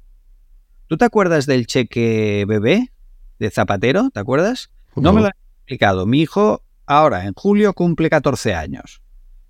Y yo recibí en 15 de julio nació. Antes del 3 de julio yo tenía 2.500 euros en mi cuenta. No me lo han explicado, no. me los ingresaron. Y yo cuando los vi allá en mi cuenta, me escandalizó. Y digo, ¿pero qué han visto mi renta? Oye, yo estoy encantado que me den 2.500 euros, ¿eh? a mí no me sobran. Pero a mí me han de dar 2.500 euros. Pero, pero que no es para todo el mundo, es para quien lo necesita. Eh, y claro, todo tiene un límite. O repensamos el estado del bienestar, o repensamos el papel del Estado y los recursos que necesita, o es inevitable que nos endeudemos más y más y más. Pero ya, pero mira, te vas a los incentivos, o sea, esto está ya muy estudiado por, lo sabes, los académicos, la gente de la public choice, ¿no? Es decir, el problema que existe es que si tú estás en un país democrático y sabes que todo lo que sea gasto público te va a dar votos a corto plazo, porque claro, todo el mundo tiene, o sea, es muy complicado que un ciudadano entienda que lo que ahora se gasta alguien lo tendrá que pagar en el futuro. Tú de momento ves, te han abierto un parque nuevo, te han abierto eh, un hospital o, o, te han hecho una serie de cosas, todo lo que sea gasto público, inicialmente todo el mundo es encantado de la vida, ¿no? Oye, me han hecho esto, genial, ¿no? Me han puesto una piscina nueva, ¿no? Eh, en el pueblo, que no había, no sé qué, ¿no? Pero claro, todo eso alguien lo tendrá que pagar en el futuro, ¿no? Estamos un poco mostrados como... Y tú me yo siempre pongo el ejemplo de que en una empresa, una empresa privada, el gerente tenga que ser votado. ¿Cuál va a ser el gerente más popular? No el que intente que la empresa al final de año tenga un beneficio y tal, sino que a corto plazo diga, oye, pues aquí todo el mundo, vámonos de vacaciones aquí, vamos a hacer esto, vamos a hacer aquello, no sé qué. Todo lo que sea a corto plazo, dar ahí una, unos resultados interesantes, pues va a ser fantástico, ¿no? Pero eso a medio plazo va a ser un desastre, ¿no? Entonces, claro, el problema que tenemos, y eso lo explicará muy bien la gente de la Public Choice, es esto, ¿no? Y fíjate que todos los gobiernos del mundo no hace falta ni siquiera irse al estado del bienestar. Estados Unidos no tiene un estado del bienestar, ¿no? Pero Estados Unidos, ¿por qué al final acaba teniendo que hacer un default? Porque no fue más que un default, eh, el abandono del sistema de Bretton Woods en el 71. Cuando los gobiernos norteamericanos que tienen ese, ese privilegio extraordinario, ¿no? Como llamó H. Green. De, emitir dólares. De emitir dólares y que el dólar sea con lo único con lo que puedes comprar el petróleo, por ejemplo. Cuando tiene ese privilegio extraordinario, ¿qué va a ocurrir con los sucesivos gobiernos norteamericanos a medida que finaliza la Segunda Guerra Mundial y entras? Pues que cada vez más, lógicamente, tienes incentivo siempre a intentar gastar más. ¿En qué? Pues ejército, a lo mejor ahí lo gastan en otras cosas, ¿no? Eh, se meten en guerra, se meten en Vietnam, que eso es un, gasto extraordinario, y llega un momento donde ese proceso, donde cada vez tienes más déficit público y tal, pues te acaba generando... ¿Cómo está ahora Estados Unidos a nivel de deuda? Te lo digo porque tú dices, Europa es el estado del bienestar y Estados Unidos están récords de deuda en este momento. Sí, sí, sí, sí, sí. ¿Cómo acabará? Mal. Pero que el problema que tenemos es que los incentivos que tiene cualquier gobierno es siempre, pues eso, a gastar más de lo que ingresa. Ese es el gran problema que tenemos. Y o hay un límite constitucional, como el que se intentó en Europa. El euro al final no deja de ser esto, ¿no? Restablezcamos las reglas de juego donde usted no se puede pasar de un déficit público anual del 3% de su PIB. Sí, sí. Y, esto pues no se ha cumplido. Entonces, pues es un poco el problema de fondo, ¿no? Entonces... Sí, sí. Eh, 3Ds. Eh, la D de deuda ahora es la gran losa. Lo que pasa es que patada a seguir, patada de seguir. Bueno, y a ver si la inflación, pues, ¿no? Es como... Ayuda algo. Lo que decimos de, esto lo he comentado mucho en los podcasts, si tú a una rana la metes dentro de un, de un cazo de agua fría y la vas calentando poco a poco, una, una inflación de un 3, un 4, un 5, y la rana se le va calentando la agüita poco a poco. Tú metes una inflación del 10, del 15, la todo el mundo, claro, se ha escandalizado, el ciudadano de la calle se enfada, no digamos ya si tienes una hiperinflación, ¿no? Como la que hubo en Alemania, que, que, que, por culpa de esto, pues fíjate, los alemanes aún, aún siguen siendo extraordinariamente sensibles a la inflación, ¿no? Sí, esto lo tienen en sus genes. Yo cuando eh, iba más antes a Alemania, eh, eh, es algo que lo tienen clavado, clavado en sangre. La inflación es el gran enemigo de la paz social. Claro, porque han pasado por una hiperinflación en, el año 23, ¿no? No una, varias. En cambio, los países del sur, pues hemos estado acostumbrados durante muchísimas décadas, ha sido una cultura de, bueno, cierta inflación, tal. no pasa nada, España, Italia, Grecia, Portugal, ¿no? Fíjate qué diferencia. sí, sí. Luego dices, hablas de otras dos Ds más, o sea, has hablado de deuda, cuéntame la demografía, y la deflación. Sí, sí, la demografía, claro. Eh, mira, ahora dentro de poco doy una conferencia donde les digo, el planeta eh, eh, está en peligro. Esto es falso. Oh, eh, un negacionista. No, no, no, El planeta, peligro el planeta, pero es el planeta ha pasado de todo. Si nosotros como especie estamos en, un segundo de, de su historia, no, somos nada. Si se ha pasado glaciaciones, dinosaurios, meteoritos, ha pasado de todo el planeta nos mira y somos, pues haced lo que queráis, yo seguiré, sois vosotros los que estáis en peligro. El problema justamente es que somos una plaga. Si somos 8 mil millones y en 30, 30 40 años seremos 10.000, algo más de 10.000, pues, pues esto no, no, sé. somos una plaga. Es como la, la, gente lo entiende cuando les digo, no, no, es que dentro de 20, 30 años habrán dos chinas más. ¿Ustedes dos chinas más? Sí, y todas con los mismos recursos. El problema ya no es ni el ozono, ni es el petróleo, es que somos una plaga, somos muchos, y el planeta lo podrá resistir, pues no lo sé. Yo ya soy mayor, no, no lo sé. No, no te oigo, Juan. Sí, que te decía que esa reflexión es un poco maltusiana. Malthus ya viene diciendo esto desde 1800. Y, en cambio, pero, fíjate, Elon más recientemente, bueno, ha dicho ya varias veces, que él dice que es al revés. Dice que uno de los grandes problemas que tenemos ahora es que con la reducción de la natalidad que se está dando en todas las sociedades desarrolladas, fíjate el problema que tiene China. China dentro de poco va a ser pasada por India, creo que la ha pasado ya de hecho. China tiene un problema gravísimo por esa política tan intervencionista que tuvo en su momento de hijo único, ¿no? Bueno, pero eh, entonces, eh, fíjate, eh, vale, vale, muy bien.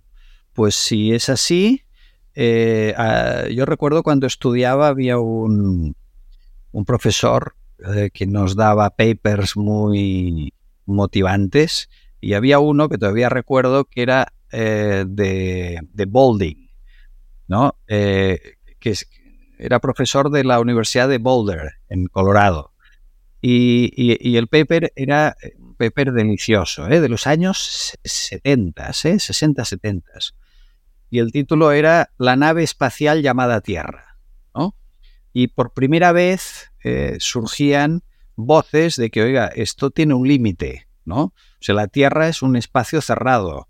Y lo comparaba con la visión del cowboy que veía las llanuras eternas. Oiga, olvídense de esto. Estamos en una nave espacial llamada Tierra y cabe la gente que cabe. no, no, pero vale, pues caben más, 20.000, no sé, pero el que habrá un momento que hay un límite para los recursos que tenemos, pues el crecimiento que estamos teniendo realmente hace que es muy difícil eh, soportarlo ¿no? para, para la, eh, para la especie. El planeta no, está en peligro, estamos en peligro nosotros, porque realmente esta demografía eh, es, mira, en, lo, además una demografía que va envejeciendo, que va aumentando en, unas partes del mundo eh, a la vez, o sea, somos más y más viejos.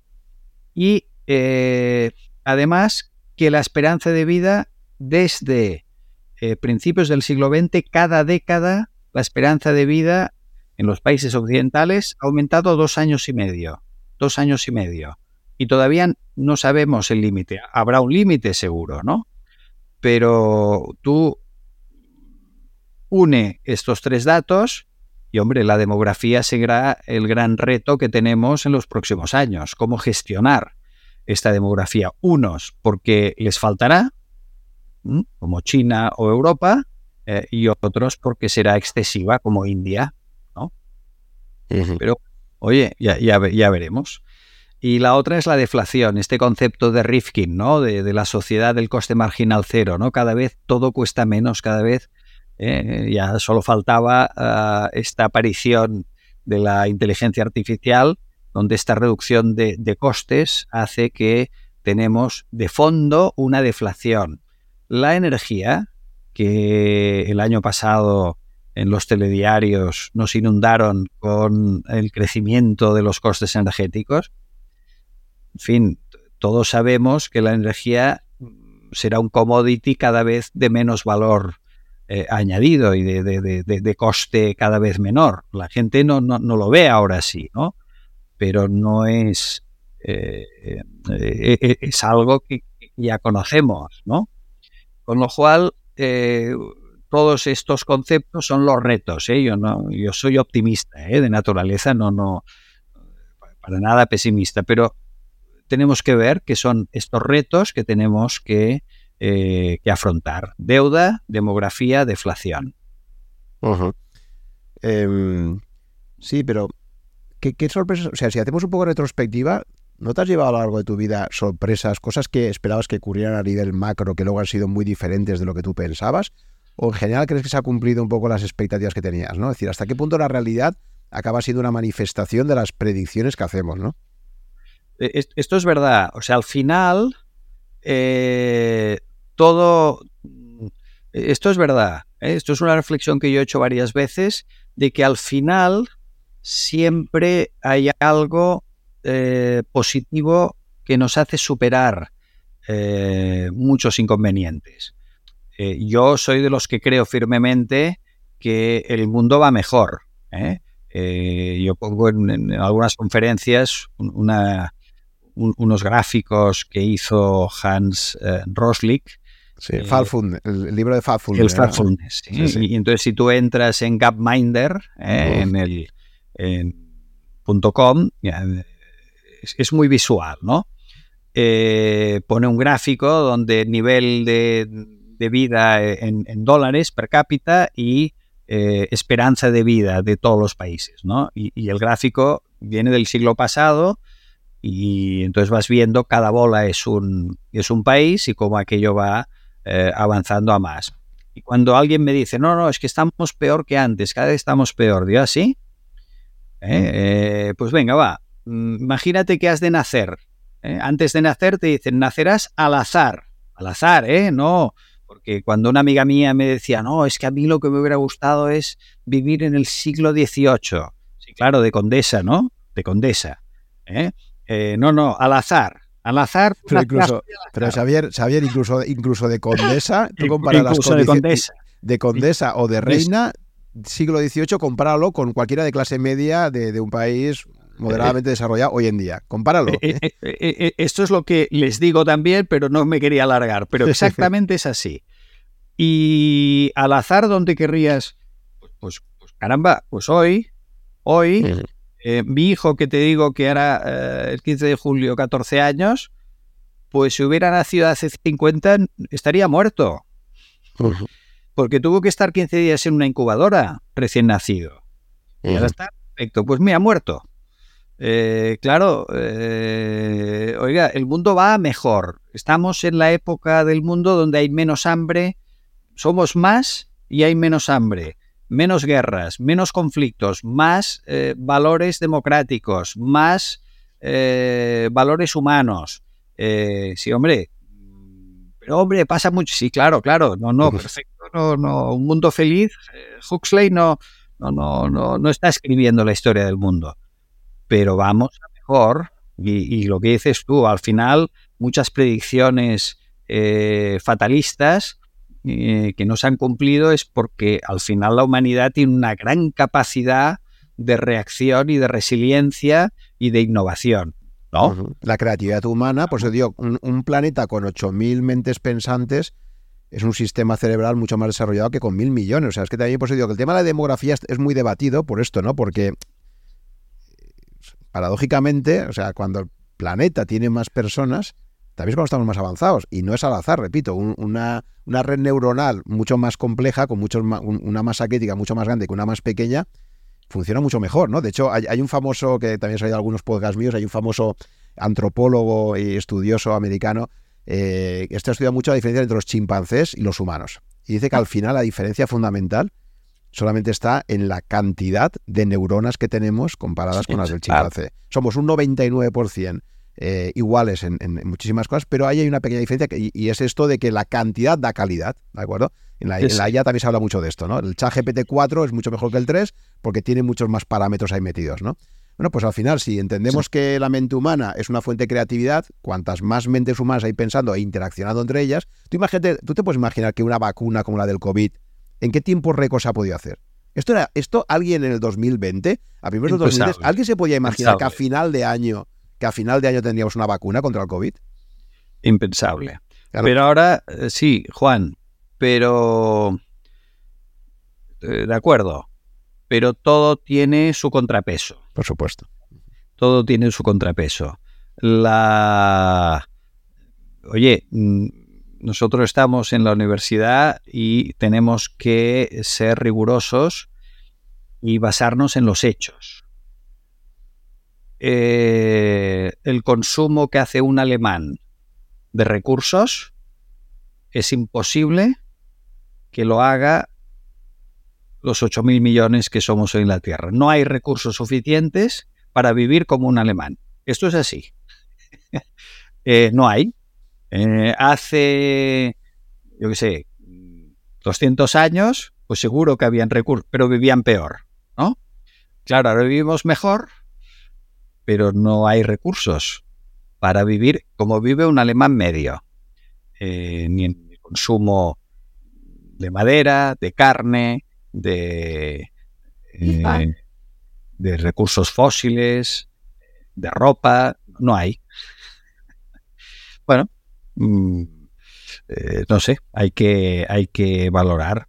Tú sabes que nuestro sector, eh, mira, ahora antes de estar contigo estaba con, con unos profesionales de Bancolombia que estuvieron aquí con nosotros y que son líderes en temas de SG y estamos haciendo una colaboración con ellos, ¿no?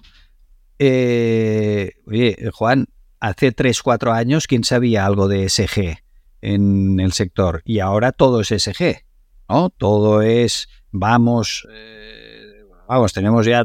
Es como lo ecológico, ¿no? Nos hemos pasado un poco de frenada ahí. O sea, en la parte de marketing siempre, el problema es que una buena idea, cuando le metes el marketing, ¿verdad? Claro, eh, en Europa queremos ser líderes de esto y, oye, no lo sé si, si, si hay que ir a esta velocidad que obviamente que son temas que nos involucran a todos y que tenemos que implantarlos, ¿no?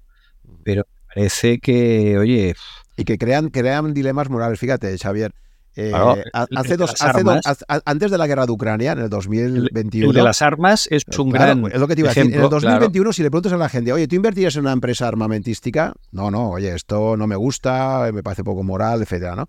Llega la invasión de Ucrania y, de repente, ¿qué ha pasado? Dice, oye, pues imagínate que hubiéramos cerrado toda la industria armamentística occidental, ¿no? Por ejemplo, ¿no? Claro. Eh, de hecho, no sé si sabes, el gobernador de Texas eh, lo ha dicho públicamente, eh, ellos tienen grandes recursos y recursos que varias gestoras gestionan, ¿no? Y ya les ha dicho, el que invierta en fondos con criterios SG le saco todo el dinero. Y tú, hombre, pero, pero ¿qué? Y, él argumenta y dice, pero ¿qué me está contando? ¿Que no van a invertir en empresas de armamento con lo que está pasando? Pues oiga, eh, pues no, yo quiero que mi país sea fuerte en temas de defensa, que no está viendo lo que está pasando en Rusia. Eh, y hay varias gestoras que públicamente han renunciado a tener productos SG. Imagínate. ¿eh? Pero bueno. Obviamente. La, visión de la, la, visión de la energía nuclear también, cómo está cambiando de esto. o sea, claro, claro, claro.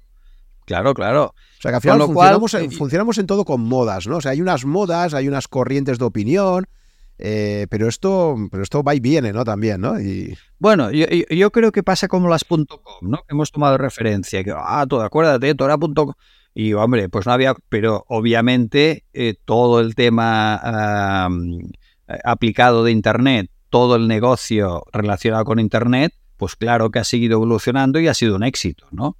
Eh, todo el tema SG, claro que evolucionará y vamos hacia allá, es inevitable, pero daremos bandazos, esto seguro, daremos bandazos. Mm. ¿Y cómo ves ahora el momento actual, después de un año tan raro como el 2022? Estamos en un momento muy raro, ¿no? Porque parecía... Es un año, sí, sí, es un año mejor de lo que esperábamos. Por un lado, o sea, los tipos de interés han seguido subiendo, dice, oye, el, manual me dice que cuando los tipos de interés suben suele haber recesiones, se corta el crédito, o sea, todo parecía predecir que íbamos hacia una recesión, ¿no? Por lo menos en todo el mundo occidental.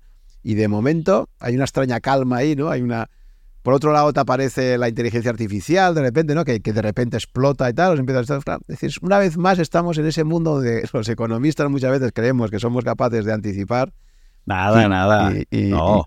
Eh, lo que ocurre que yo creo que las velocidades de todo eh, han aumentado de manera exponencial eh, y, a lo mejor sí que las pautas siguen, pero todo va mucho más rápido. Todo va, todo, todo es más nervioso. ahora es un momento muy interesante para mí, porque claramente el año va mejor de lo que esperábamos cuando yo que esperábamos, cuando lees aquellos informes que alguien hizo un análisis de lo que decían las grandes gestoras a principio de año y lo que pasaba al final y el nivel de error era eh, estratosférico. ¿eh? Pero bueno, eh, y al final, pues siempre hay valores y empresas que van bien y tienen futuro en el mercado, un futuro bueno, y además los tipos de interés por fin aportan algo de valor a las carteras, ¿no? Bueno, no está mal, no está mal. Eh, hay la inflación, es verdad. Vamos a ver cómo, cómo se va reduciendo. Eh, no sé, eh, yo veo un momento interesante, pero es verdad que hay todos los elementos para que la academia diga que la recesión está a la vuelta de la esquina. Y sin embargo no aparece. Hay resiliencia de momento. Podríamos estar en un junio 2008, por ejemplo, ¿no? Es decir, estás en junio 2008, los tipos han subido. En Europa, en Europa en julio subieron al 4,25% en el 2008 y de repente llega un septiembre, ¿no? Un 15 de septiembre. Entonces, es decir, que esto también pasa mucho, ¿no? Es decir, que, el mercado es tan básicamente impredecible. Bueno, es que fíjate lo que ha pasado el fin de semana. Esto sí que es un Black Swan. ¿Quién se esperaba lo de una cuasi guerra civil en Rusia? Esto sí un, Black Swan total, un cisne negro, ¿no? Y claro.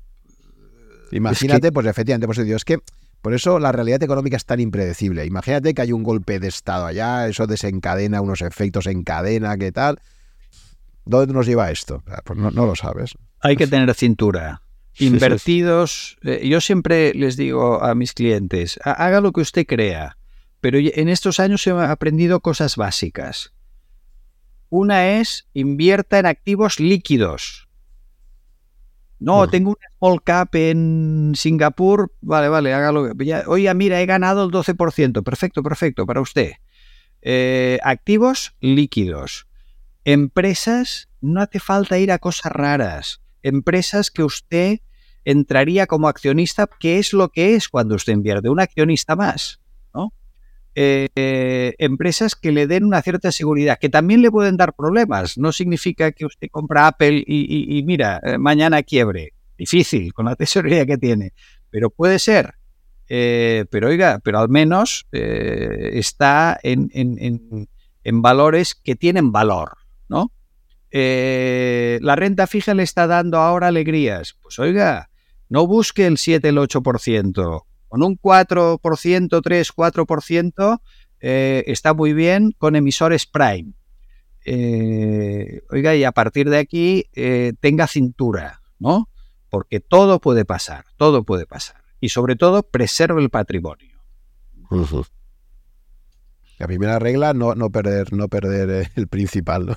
Preservar el patrimonio, muy, importante, muy importante. Eso no significa que un año pues pierda un 2%, un 3, un 4. No pasa nada, no pasa nada. Si la cosa, si, realmente su cartera eh, es una buena cartera para usted, tranquilo, no, no pasa nada. Pero bueno, eh, yo estoy tranquilo, no sé tú, Juan, yo estoy tranquilo y feliz. Muy bien, Xavier, pues ya para finalizar, eh, hablemos de libros. Siempre me gusta finalizar con algunas recomendaciones de lecturas o de contenidos audiovisuales que te parezcan muy buenos. Entonces, eh, para una persona que está interesada en profundizar en cómo invertir a largo plazo y hacerse esa, cartera de inversiones que le garantice una jubilación relativamente tranquila, porque además sabemos lo que tenemos aquí también en España con el tema de los de, las pensiones públicas y de su sostenibilidad en el largo plazo, etcétera, ¿no? Entonces, eh, pensando en esa inversión a largo plazo, ¿qué, lecturas te parecen que para ti han sido más importantes, que han podido influir más ¿no? en, tu visión del mundo de la inversión? Ah, yo tengo dos respuestas aquí. Una políticamente correcta y otra la verdad. Pues vámonos a la verdad. Para las políticamente correctas ya están los políticos. Sí, políticamente correcta, pues tenía un. De, hecho, algunos libros, lo sé, a lo largo de la, de la charla que hemos tenido, pues han ido apareciendo, ¿no? La, el paseo aleatorio de Malkiel, el, This Time is Different, de Rohoff y la sociedad del coste marginal cero, ¿no? Eh, piensa rápido, piensa despacio, eh, ¿no? De, de Kahneman y Bersky, ¿no? Eh, pero, para ti, vamos, vamos, skin the game, los, que, tú tienes que mojarte, ¿no? No me digas Claro, claro, es, que, es que yo leería literatura, leería historia. Pues dime, los que para ti te parecen, ¿dónde crees que se puede aprender más? Pero es que, claro, yo te, diría libros que tú dirías, ostras, Javier, pero esto no es literatura, esto estamos hablando de finanzas. No, no, pero si tú eh, consideras que es una lectura con la que aprendes como los, las películas también, a veces una novela, una película te puede enseñar más finanzas. Bueno, eh, yo siempre digo que la primera película financiera importante que vi fue Mary Poppins. Eh, allá, entendí cómo puede quebrar un banco, ¿no? los, bueno, esta famosa que pasan en Navidad también, ¿no? La de esta que, eh, eh, que, hay ahí también un, tema de un, cuento de Navidad. El cuento de Navidad este también es un ejemplo estupendo de, lo que ocurre, profecía autocumplida. Si la gente cree que, que, su dinero en el banco no, no va a estar, pues bueno, lo que pasó en Silicon Valley Bank, si es que, fíjate, 2023 Silicon Valley Bank, ¿no? Y, entonces, pues no sé, ¿qué, ¿qué, quieres que te diga? Yo le diría a la gente que, que va muy bien desconectar que, que no sé, ¿eh? Ahora te, diré libros que a mí me han impactado y que yo creo que me han abierto la mente y cuando te abres la mente, pues, pues, pues realmente eh, cuando vuelves al foco inversor, tienes distancia. Y tener distancia con el dinero es clave, es una de las cosas que decía en esta, conferencia que me invitaste muy amablemente en Ranque, que en Barcelona acababa con esto, ¿no? Los inversores que yo he conocido que han tenido éxito a lo largo de estos 35 años de experiencia que, yo tengo, eh, una experiencia menor, ¿eh? No, no, no soy eh, Morgan, ni, ni, soy Ray Dalio, ni, ni soy Warren Buffett, pero en, en este pequeño microcosmos que yo he podido eh, estudiar, analizar y entender, aquellos que han tratado el dinero con distancia son los que han ganado dinero. No, eh, ¿Sabes, cuál es el caso extremo de esto? ¿Cuál? La, gente, no, no, no, no, no. La gente que estaba, la gente que estaba muerta. O sea, se ha descubierto que algunos de los que han obtenido mayores rentabilidades son Ah, exacto, esas personas, claro, o sea, eh, alguien, alguien que los herederos, o sea, descubren de repente que alguien tenía ahí unas inversiones que las había dejado y como estaba muerto, no, no se había puesto nervioso, no había vendido cuando tal, y entonces de repente un día encuentran, ostras, a ver, mi padre tenía esto tal, y se encuentran una rentabilidad acumulada en 20, 25 años de una cuenta que había por ahí de inversión que se había perdido. son casos reales, ¿eh? o sea, estadísticamente pues, los, los, eh, muertos invierten estupendamente, ¿no? Oye, pues te importa que te citaré, pero esta anécdota que me ha gustado la explicaré. Porque, ¿qué, lecturas yo recomendaría? Oiga, no de finanzas, eh, pero ya te digo que es políticamente incorrecto. No, no, no, tú tienes que contar lo que realmente yo, a, mí, eh, claro, yo he sido un lector empedernido desde muy joven, ¿no? Eh, yo leí El Quijote a los 18 años, fue un descubrimiento para mí. Estaba en casa de mi abuela, estaba allá, empecé a leer. No fue por obligación escolar, ¿no? No, no, no, no, no, no, no. ¿Qué es lo peor que puede pasar? Cuando te obligan a leer algo, entonces ya la han fastidiado, ¿no? De hecho, se lo recomendé a mi madre, ¿eh? Eh, de la que aprendí mucho. Mi madre murió hace un año y medio con 104 años y, cuando, cuando yo estudié económicas me decía, estudia, estudia. Ella no había ido a la universidad, pero se quedó viuda, viuda eh, tuvo seis hijos y me decía, estudia, estudia economía, que, la que sabe de economía soy yo. Y la miraba, me la miraba con pretensiones de adolescente. y ahora de mayor digo, pues ¿qué, razón tenía. Ella era la que sabía, ¿no? Y, pues de Stefan Zweig lee cualquier libro, ¿eh? El mundo de ayer, de, eh, el libro de actual de de se llama El mundo en un en un papiro de eh, delicioso, ¿no? Eh, Damiglia, un, pequeño librito eh, obligatorio en Rusia, no sé, es que te diría abre, ábrete la mente, ábrete la mente con literatura de nivel a mí me gusta mucho también eh, la literatura eh, histórica. Eh, es que yo te recomiendo. Y, el consejo de Borges, ¿eh? El consejo de Borges. Si usted está leyendo el Quijote y, le aburre, déjelo. oiga, es que es igual, déjelo. ¿eh? Lee Cien años de soledad, otro libro que, que, que, marca, sobre todo si lo has leído de joven, y, no le déjelo y cuando encuentre uno que le atrapa, eh, entonces eh, léalo. ¿eh? Pero bueno, si quieres te digo otros de más técnicos, ¿eh? No, no, no, pero me ha gustado. A ver, no, el mundo de ayer ya ha sido mencionado varias veces y Stefan Zweig, ¿verdad? Que es un. Más él tiene también libros centrados en figuras históricas, ¿no? Sí, De Fouché. De... Hombre, es que las biografías de él, o, fíjate, te diría, el más enfocado a inversiones te diría momentos estelares de la humanidad, mm, de, Stefan Zweig. ¿eh? Eh, por ejemplo, el, del, el de Marconi es fantástico, ¿eh? cuando habla. Bueno, oye, sé que es, no, no es lo que esperabas, pero es la verdad. Es lo que busco la verdad. Eso es lo importante. tu verdad, tu verdad. Muy bien. a mí me ha ido bien, pero claro, a otro no, ¿eh? A otro no. Sí, sí, sí, sí. Y eso que decíamos antes de, esto que comentamos antes de que un buen profesor al final es el que es capaz de sintetizar y de quitar de las 100 diapositivas y quedarse con 30. Stefan Zweig, por ejemplo, decía, porque decían, ¿usted por qué narrativamente tiene tanta pegada? Es tan... Decía, porque estoy constantemente intentando quitar todas las palabras que sobran, todo lo que O sea, no quiero verborrea, o sea, voy, voy al grano, ¿no? De, verdad, es muy eficaz narrando, ¿no? O sea, sí. Luego hay una historia que me gusta mucho, historia de los descubrimientos de América. Eh, claro, yo viví en Latinoamérica un tiempo y es que hasta que no estás allá, no te das cuenta de la sangría descomunal que hizo España allá.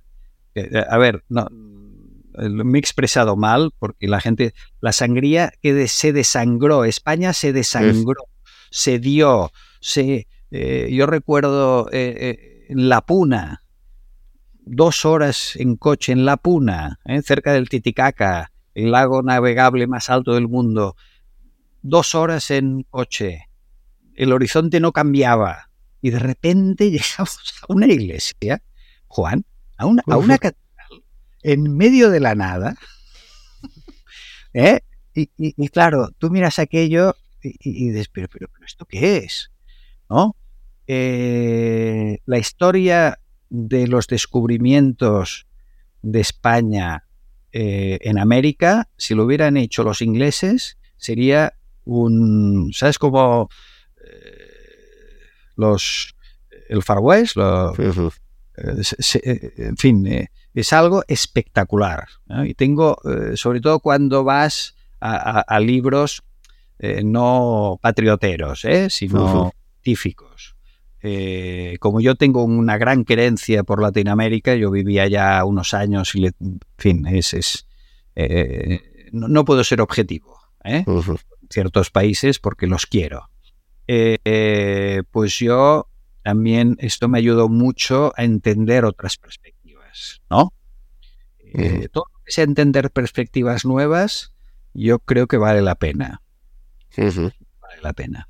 Pero bueno, esta es mi opinión, ¿eh? Muy bien. Un profesor, de, un profesor de finanzas que no recomienda ningún libro de finanzas. Es un heterodoxo, ¿eh, Xavier? Bueno. Porque ya estás en una edad de tu vida que ya puedes decir lo que te da la gana y estás. Es un momento bonito, ¿no? Ya cuando. Sí, ¿qué quieres que te diga? Yo. Sí que ha habido algunos libros de, ya te digo, este, el, mítico de El paseo por Wall Street de Malkiel o, Rápido pensar despacio de Kahneman o pero no sé. Mm, creo que realmente eh, he aprendido más con pequeños papers o, por ejemplo, algo que te recomiendo, no sé si has leído la historia, eh, Teoría de la estupidez humana de Chipolla. Lo digo así en italiano porque en castellano, si lo deletreo en castellano queda muy mal, ¿eh? Chipolla. Eh, mm, un gran catedrático de historia, ya murió, historia, y es oye, eh, son siete, ocho páginas, diez páginas. Luego hizo un libro, pero el paper, que lo encontrarás por internet, pues es una delicia, ¿no? Y te ayuda a entender eh, un poco el entorno en que vivimos. Fíjate, cualquier libro, cualquier libro que te, te sepa aislar del ruido mediático y sepa eh, promover tu sentido común, y yo creo que esto se consigue sobre todo con cultura. Cuanta más cultura tienes, más difícil es que te engañen y más difícil es que eh, la presión mediática te condicione. Cultura, cultura y quizás experiencia y vida también acumulada, ¿no? sí, em, yo, yo tengo mucha juventud acumulada. Yo me acuerdo mucho, o sea, por ejemplo, el desdén por lo material también, me acuerdo mucho de esa, esa cosa, esta, esta leyenda que contaban, no sé si es cierta o no, probablemente sea cierta, pero no sé, que, que, que el, que estaba, eh, el emir que estaba en, Granada, ¿no? En, en, el Alhambra de Granada, te iba pasando por, los embajadores, toda la gente que iba, les iba pasando por sucesivas salas, a cual más bonita, más eh, decorada, con oro, con todo tal, y al final de todo, él estaba en un patio con grava. Estaba allí, un patio muy austero, ¿no? Y, claro, la gente se queda sorprendida y dice, oye, me has ido pasando, yo esperaba que la última sala fuera la más ostentosa, la que tal, y, de repente no, estaba en un sitio muy austero, ¿no? Y era como, mira, primero te, he pasado por todas las estancias para que veas que si estoy aquí no es porque sea pobre, tengo todo aquello, pero al final, al final estoy aquí, ¿no? estoy en este sitio. Entonces, quiero decir que, pues un poco lo del ruido mediático que estaba diciendo un poco antes, ¿no? Es decir, cuando uno ya tiene una experiencia de vida, aprendes también a aislarte lo superfluo ya un poco de vuelta de muchas cosas, ¿no? Si te libras del efecto manada, tus inversiones irán mejor. Y para esto es tener realmente una mirada amplia, levantar la mirada y entender mejor el mundo, ¿no? No bien, ¿eh? Mejor. Eh, cada uno avanza lo que puede, ¿eh? Yo he avanzado lo que he podido. Y, pero bueno, pero ya sé que no es lo que esperabas y lo siento. ¿eh? yo, te he dado a elegir. Está muy bien y, es una, visión muy refrescante. Oye, pues Xavier, ha sido un verdadero placer disfrutar contigo de, de toda tu trayectoria, tu experiencia muy divertido, con mucho sentido Gracias a ti por ya te he dicho, ya te dije cuando me lo propusiste poco te podía aportar eh, y ya lo has visto. No, me has aportado mucho y, seguro. libros de finanzas te se debe decir. Te podía recomendar los míos, eh, pero me ha parecido eh, un, indecoro recomendarte. Bueno, ahora estás, ahora estás viendo a ver si sacas alguno por ahí, ¿no? sí, sí, hay, dos, hay dos muy calientes, pero bueno, cuando salgan ya saldrán. Muy bien, Xavier, pues lo dicho, muchísimas gracias por estar aquí acompañándonos. Seguro que la gente ha aprendido y se ha divertido con, la conversación. Y nada, hasta una próxima ocasión. Quizás cuando publiques a uno de estos libros tengamos ocasión de nuevo de, de poder hablar. Perfecto, gracias por tu paciencia. Venga, un abrazo. Hasta luego, Juan. Gracias por llegar hasta el final de esta conversación. Espero que te haya gustado y hayas aprendido algo escuchándola. Ya sabes que si estás interesado en estos podcasts, puedes suscribirte a mi blog, que está en rankia.com barra blog barra such, S-U-C-H, y ahí te iré comunicando, si estás suscrito, por correo electrónico, las novedades cada vez que se publique un podcast nuevo o que organice quizás un webinar con algunos invitados. También te agradeceré si te gustan mis podcasts que pongas un comentario o un me gusta en alguna de las plataformas disponibles tipo Apple, Evox o YouTube para ayudar a descubrirlo a otras personas con intereses similares a los tuyos. Muchas gracias por tu fidelidad, si me sigues desde hace algún tiempo y si me acabas de descubrir, espero que te resulte interesante y que puedas escuchar algunos episodios más. Nos vemos en el próximo capítulo.